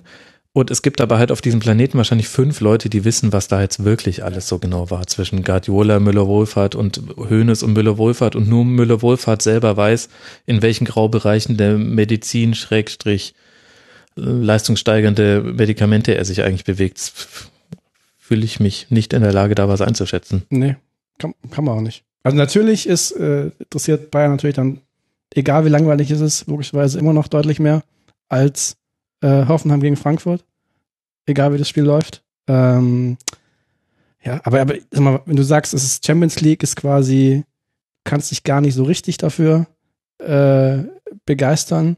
Aber es ist ja schon so, dass die Wahrscheinlichkeit unterschiedlich hoch ist. Und dass sie aktuell vielleicht geringer ist, Ja. als sie schon mal war vor ein paar Jahren. Auf jeden Fall. So, das macht ja schon ein bisschen, oder macht ja einen Unterschied für dich, oder nicht? Ja, aber ehrlich gesagt, jetzt auch wieder nur aus Fansicht, eher weil mich die Mannschaften nerven, die jetzt eine höhere Wahrscheinlichkeit auf den Champions League Gewinn haben, einfach weil ich mit denen keine emotionale Sympathie verbinde. Also wenn PSG jetzt den Titel holt, Finale gegen City. wird es keine Jubelperser-Rasenfunk-Ausgabe dazu geben. Da wird es gar keine Ausgabe zu geben, weil vielleicht gucke ich das Spiel da nicht mehr. Ich habe Ja. Champions League-Finale der letzten Jahre, da fielen auch viele Hochzeiten von Freunden drauf. Ich verstehe auch nicht, warum die immer Ende Mai dieses Jahr auch schon wieder eine Einladung. Naja, ich, ich freue mich ja trotzdem, aber denke ich mir auch so, wie kann man am Champions League-Finale heiraten? Aber gut. Ähm, Nochmal so ein Anderes Problem. Thema, aber ich habe jeweils die Aufnahmen gehabt und habe es mir nie im Real Life angeguckt, weil ich mir gedacht habe, ich will es gar nicht sehen, wie Real das schon wieder geschafft hat. Also das ist ja, ich weiß nicht, es, Aber gut, ist es nicht einfach mehr die Frage jetzt, wenn das Thema FC Bayern auf dem Tisch ist, äh, okay, du hast jetzt Heinkes und er wird die Saison retten, in welchem Ausmaß auch immer und bis zu welchen Erfolgen hin auch immer. Ich meine, die Meisterschaft scheint ja leicht realistisch im Moment und alles andere wird man sehen, aber ähm, die Frage, die sich mir permanent stellt, wenn ich mich mit dem FC Bayern beschäftige, was ich jetzt nun auch nicht täglich tue, wie ich zugebe, ist aber halt, was, was kommt denn danach? Also was ist denn der Gedanke dahinter? genau. Und äh, was Und soll da als beschäftigt Trainer man sich kommen? Lieber eher nicht so, wenn man nicht ein Uli Hoeneß Anhänger ist. Weil Äh. dann hast du eher Angst davor, was kommt. Es könnte natürlich sein, dass der nächste Trainer wieder ein rummeniger Trainer wird. Aber Eher nicht. Also ich meine, es wird schon sich nochmal verändern, wie man über den FC Bayern äh, spricht und denkt, allein weil du weißt, dass, also Robben wird das nicht auf Jahre hin noch schaffen, gegen Borussia Dortmund quasi im Alleingang das Spiel zu gewinnen. Das, das geht einfach nicht. Nicht mal gegen Dortmund, obwohl das so sein Lieblingsgegner ist. Und das heißt, es wird quasi auf jeden Fall dieser Umbruch, der jetzt immer angekündigt wird, den es nie so richtig gab, weil halt Ribéry und Robben zu alt sind, den wird es auf jeden Fall geben und auch spielerisch wird sich da was tun müssen. Und das wird dann interessant. Aber derzeit ist halt quasi, Bayern ist keine Mannschaft mehr, die eine fußballerische Vision vertritt. Und unter Heinkes in der Trippelsaison und auch 2012, da war es ja so, dass es quasi eine neue Generation von Spielern gab, von auch zum großen Teil deutschen Spielern, die einen lokalen Bezug zum FC Bayern hatten, die unter Van Gaal in die Mannschaft reingekommen sind, ergänzt wurden durch einige Weltklasse-Spieler wie Martinez, Martinez. Und dann hast du erst diese Storyline mit dem Finale der Horm gehabt und dann die Trippelsaison. Und da steckte sowohl quasi ein, also sowohl ein Storytelling dahinter, also es war eine interessante Geschichte, als auch sportlich war es interessant zu sehen, wie Bayern damals auf die Dominanz der zwei Jahre Dortmunds reagiert hat. Nämlich Heinkes hat ihnen Gegenpressing beigebracht und hat wesentliche Elemente da gab es doch das Klopp-Zitat, sie haben ähm, kopiert wie die Chinesen und sie haben halt noch viel, viel mehr Geld als wir, da war er ja so ein bisschen pumpig, kann man auch verstehen. Es war quasi sowohl sportlich interessant als auch von der Storyline her interessant. Dann kam Guardiola, das war von der Storyline her interessant, weil einer oder vielleicht der beste Trainer der Welt und zum damaligen Zeitpunkt eigentlich unfassbar, dass dieser Mensch nach Deutschland in die Bundesliga kommt und den FC Bayern trainiert. Dann wollte man sehen, wie das klappt. Und du hattest quasi diese sportliche Storyline, die sich aber in einer solchen Dominanz national ausgedrückt hat, dass es unglaublich langweilig war. Und aber besser als jetzt. Genau. Weil sie hatten diese Gier in den einzelnen Spielen, genau. dass du gesehen hast, ja, die schießen halt jetzt Augsburg 8-0 weg, weil sie eben nicht aufhören nach dem 3-0, 4-0. Weil genau. Guardiola da steht und äh, das eben von ihnen erwartet. Deswegen, es war schon eine andere Dimension. Ja, genau, finde ja. ich auch. Ähm, auch auch wenn es auch damals auch stinklangweilige Phasen gab, aber nur halt deswegen, weil sie damals die Ballzirkulation nochmal auf ein anderes Level gehoben haben. Also das war quasi von der Dominanz her einfach noch krasser. Und da war aber dann quasi die interessante Geschichte, dadurch, dass die Meisterschaften immer so früh entschieden waren, war die Geschichte eher, schaffen sie es irgendwann in der Champions League nochmal? Kann Guardiola quasi auch außerhalb von Barcelona internationalen Erfolg haben? Und dann wurde das aber auch quasi so hochgehypt, dass es quasi auch, fand ich dann schon kaum noch zu ertragen war. Auch wie, wie sehr der Fokus schon ab dem achten Spieltag quasi auf dem Champions League Finale lag. Das, das fand ich, empfand ich als sehr anstrengend, weil ich mir immer gedacht habe, lasst uns sehr gerne im März, April, Mai drüber reden, wie gut die beiden international sind. Aber die Frage nach dem Triple verbietet sich für mich ehrlich gesagt, wenn nicht das DFB-Pokal-Halbfinale ansteht und man selber irgendwo im Viertelfinale der Champions League steht. Vorher finde ich diese Frage völlig irrelevant. Und jetzt ist Guardiola weg und du hattest dann Ancelotti und da hattest du schon ehrlich gesagt eigentlich auch keine interessante Storyline mehr zu erzählen. Also was, was soll da die Storyline sein? Ja, gewinnt er jetzt mit ihm die Champions League, war dann die Storyline, weil er es ja überall bei den Vorstationen gemacht hat. Und diese Frage langweilt mich halt in ganz weiten Phasen der Saison. Weil, ehrlich gesagt, die müssen nur Pech in der Auslosung haben. Und dann haben die im Achtelfinale mal einen richtig guten Gegner. Das kann auch alles mal schiefgehen. Das gab es früher bei Bayern. Wir haben uns nur alle dran gewöhnt, dass dem halt jetzt die letzten Jahre nicht mehr so war, weil der Zufall so minimiert wurde. Und deswegen fand ich das schon irgendwie nicht packend und auch der Fußball war nicht packend. Und jetzt hast du zwar eine Heinkes-Geschichte, aber wenn du nicht auf Kando-Geschichten stehst, und darauf stehe ich nicht, das finde ich, dieser Hype war genau eine halbe Stunde lang lustig, dann gibt's jetzt eigentlich auch gerade keine Geschichte, außer ich finde die Nationalmannschaftsgeschichten gerade interessant. Also was ist mit ähm, einem Müller, wann kommt Neuer zurück, was ist ähm, mit einem, mit einem Kimmich, dem gucke ich sehr gerne zu, da, da sehe ich auch eine Entwicklung und so weiter. Aber ansonsten, ja, ich weiß nicht, da, daher kommt das halt einfach. Also, und, und es gibt jetzt keine fußballerische Vision, der man hinterherjagt. Das habe ich, ich persönlich mir bei Guardiola einfach total gerne angeguckt. Wie setzt er dieses Spiel um? Und es war unglaublich faszinierend zu sehen, wie, also wie bereit auch die Bayern-Spieler damals waren, und zwar eigentlich alle, ähm, innerhalb des Spiels fünfmal umzustellen. Und da gab es zwar schon, also gerade in den ersten 20 Spielen hast du schon gemerkt, dass manche Spieler sich gedacht haben, what the fuck? Aber andere Spieler, wie zum Beispiel Toni Kroos, haben total gut mitgezogen und natürlich ein Lahm, der auch, glaube ich, schon viel früher verstanden hat, was das eigentlich alles bringen kann. Und als sie dann aber gesehen haben, ey, Wahnsinn, egal wie uns der Gegner unter Druck setzt, wir hatten immer eine Antwort und bei den Bayern konntest du dir sicher sein, schlechte erste Halbzeit, sehr, sehr gute zweite Halbzeit, weil Guardiola einfach sagt, okay, gut, wir machen einfach jetzt ein 7-2-1 und dann ist das doch alles ganz easy. das fand ich interessant. Aber jetzt unter Heinkes gibt's halt quasi so, die Storyline ist ja quasi, was passiert nach Heinke, ist ja die Storyline. Ja, und aber auch die ist doch jetzt eigentlich noch nicht relevant. Nee. Beziehungsweise, da kann man jetzt noch keine Bewertung vornehmen. Deswegen, ich weiß nicht, vielleicht bin ich auch insgesamt einfach ein bisschen zu müde. vielleicht auch zu viele Bundesligaspiele gesehen, ehrlich gesagt. Das ist, macht auch was mit einem. Aber es ist ja schon eine Frage, wie, wie Bayern quasi sich jetzt positioniert, auch Richtung Transfers. Ähm, ja, ist ein Vergleich. Also war am Samstag, glaube ich, in der Vorberichterstattung äh, Griesmann war kurz Thema war ja. bei den Bayern. Was ist denn da jetzt die Position von Bayern zum Beispiel? Geht man da aggressiv ran und sagt, ja gut, äh, ist halt mal dreistellig vom Millionenbereich für so jemanden oder nicht? Meiner Meinung nach müsste sich Bayern quasi in die Richtung entwickeln, zumindest punktuell, so jemanden auch mal wieder zu holen. Anderweitig wüsste ich gar nicht, wo sind denn die Leute, die, die Robben und Ribéry ersetzen? Also Coman, noch einer oder Ist ja nicht die Lösung. Ich finde, da kommt ja noch eine zweite Ebene rein, die viel komplexer ist als die sportliche Ebene, nämlich was will der FC Bayern als Verein erreichen? Und wenn es nämlich den Bayern darum ginge, die Bundesliga zu gewinnen, dann brauchen sie keinen Griesmann. Wenn es ihnen aber darum geht, und ich glaube, es geht ihnen gar nicht vorrangig, da, vorrangig darum, die Champions League zu gewinnen, sondern ich glaube, es geht ihnen vorrangig darum, in China und in den USA das große Ding zu werden und 300 Millionen Chinesen und Kohle, Kohle, Kohle, Kohle. Aber dann brauchen sie ihn ja wieder. Und dann brauchen sie ihn. Und das ist aber halt ein Weg, ist vielleicht auch ganz gut, weil ich mich dann emotional, dann, dann werde ich immer mehr quasi zum neutralen Berichterstatter im Rasenfunk. Das ist vielleicht ganz gut, aber mich verlieren sie da emotional, weil ich es halt lächerlich finde und für die Bundesliga ist es so lange, bis die Bayern dann irgendwann sich einen eigenen Wettbewerb mit anderen Mannschaften gesucht haben, ist es auch nicht gut weil die Situation jetzt, ich, ich will jetzt auch ehrlich gesagt noch nicht die Meisterschaft komplett abgehakt lassen, weil es sind eigentlich nur sechs Punkte. Ich finde das eigentlich grotesk, dass wir am zwölften Spieltag bei sechs Punkten Vorsprung nicht sagen, na gut, die Saison ist noch lang und der Weihnachtsmann ist kein Osterhase, sondern aber das ist halt, weil wir es in den letzten da, ja, will. und wir haben es in den letzten fünf Jahren halt so reingeprügelt bekommen. Sobald die vorne wegmarschieren ja. und sich auch mal eine Niederlage erlauben können, dadurch, dass sie nicht häufiger als einmal verlieren nacheinander, das hat, das war ja das, das neue Ding unter Ancelotti dass man, ja, also das sind ja eigentlich eher die Fragen, wie es international mit denen läuft. Und Champions League ist dann so ein Glück, Pech und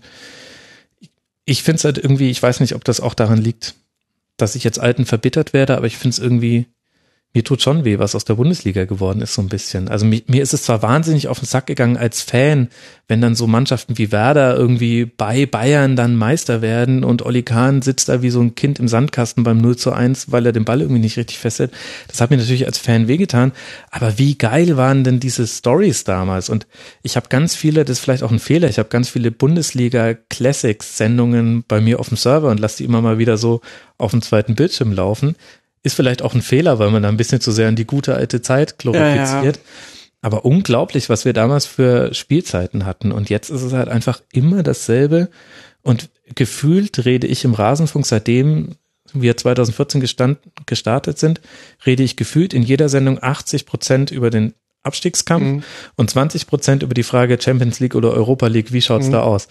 Und ehrlich gesagt kickt mich diese Frage auch nicht mehr, weil ich beim Abstiegskampf inzwischen mir auch denke, naja, also ja, hier Köln, das sieht schon sehr, sehr schlecht aus gerade.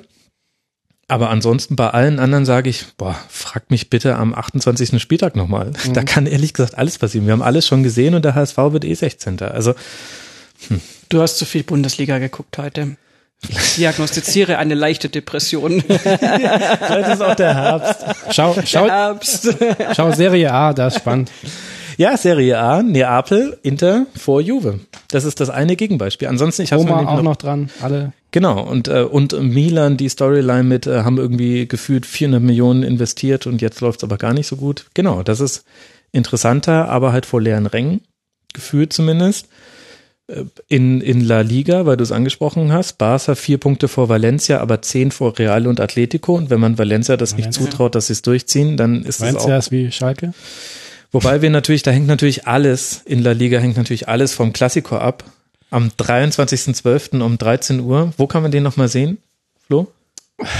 Live und exklusiv auf The Zone. Das ist krass. Das ist krass, ja. Es wird krass, einen Tag vor Heiligabend.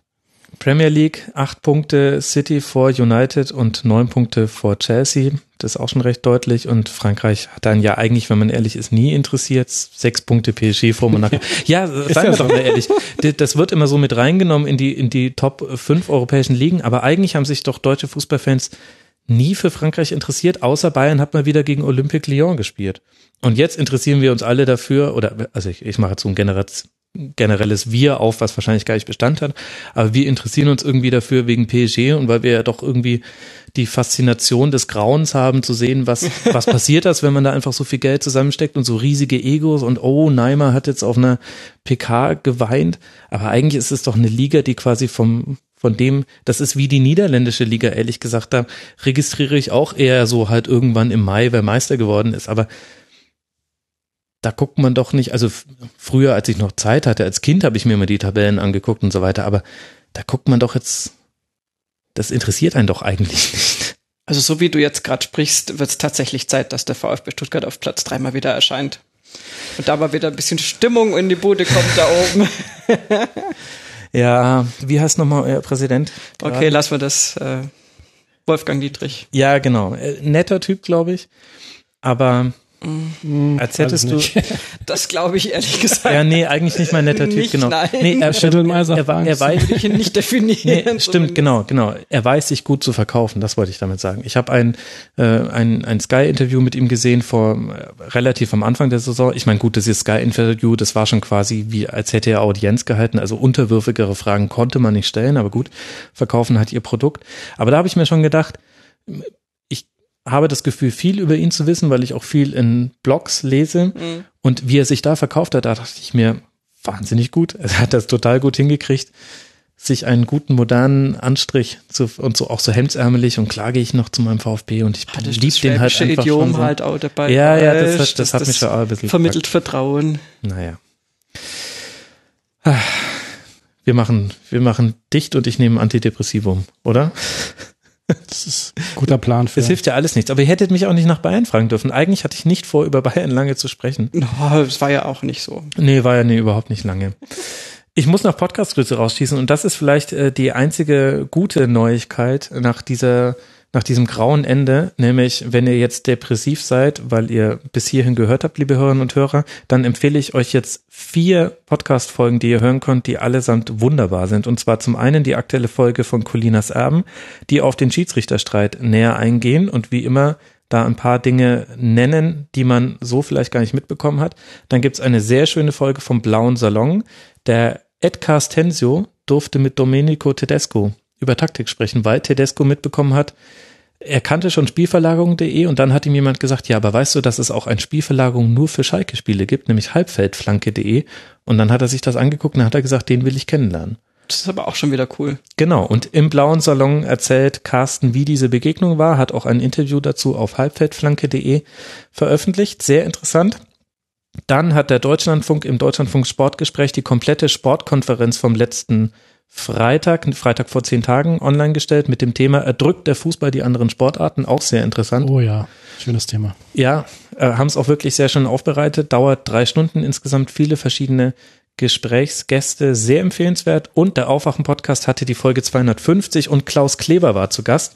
Und wer den Aufwachen-Podcast schon mal gehört hat, weiß, dass das quasi ist, als würde hier Uli Hoeneß zur Tür hereinspazieren und würde sagen, so, Herr Ost, jetzt reden wir mal darüber, wo ich den FC Bayern in zehn Jahren sehe.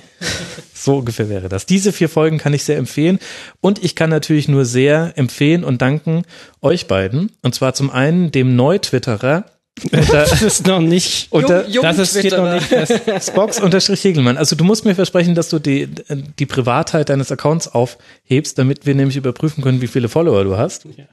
Und du musst seine Freundschaftsanfrage natürlich auch annehmen, sonst ist er noch depressiver als eh schon. Das ja sowieso, ja. sonst lade ich dich nämlich in der nächsten Woche wieder ein und dann ja. dauert es wieder so lange. Oh je. Vielen Dank, äh, Flo Regelmann, äh, Chefredakteur von Spox.com. Auf Spox-Regelmann kann man ihm bei Twitter folgen und seine zukünftigen Rans lesen. Flo, vielen Dank. Danke, Max. Schön war's. Das freut mich. Lang war es auch. Und außerdem äh, charmant wie eh und je, kompetent wie eh und je und mit Totholzmedien hier in diesem Digitalhaushalt. Soll ich mal rascheln? Danke an Desiree Wolf at Töserö bei Twitter und zu hören auf mein Sportradio.de unter anderem auch zum Thema Golf. Darüber haben wir jetzt heute gar nicht gesprochen, aber das lassen wir jetzt vielleicht auch. Nee, das machen wir ein andermal. Oder habt ihr da noch, nachdem ich jetzt schon die Sportkonferenz zu erdrückter Fußball, andere Sportarten empfohlen habe, können wir auch noch über Golf sprechen. Mir ist eigentlich jetzt alles egal. Aber ich glaube, ich möchte nur noch Hörer weinen und ein Bad nehmen. irgendwann.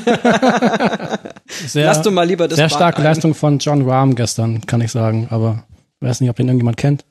Mm, nein, ehrlich gesagt nicht. Aber dann, dann glauben wir, das ist einfach mal ist so. ungehört. Ist so. Dabei bleibe ich bei Großkreuz und sag, ist so. Okay, dann bleiben wir bei Großkreuz. Womit wir wieder den Schlenkerer vom Golf zurück zum Fußball gemacht haben, Gott sei Dank, beziehungsweise geht es bei Großkreuz noch im Fußball? Das müssen wir einen SV Darmstadt Podcast fragen. Wie wär's denn mit Hoch und Weit zum Beispiel? Liebe Hörerinnen und Hörer, danke fürs Zuhören bis an diese Stelle. Ich freue mich sehr über Feedback, vor allem auf Twitter und Menschen. Nehmt bitte spox-regelmann in die Mentions mit rein, da auf das sein Handy ewig klingele. Und wir hören uns in der nächsten Woche. Macht's gut. Ciao.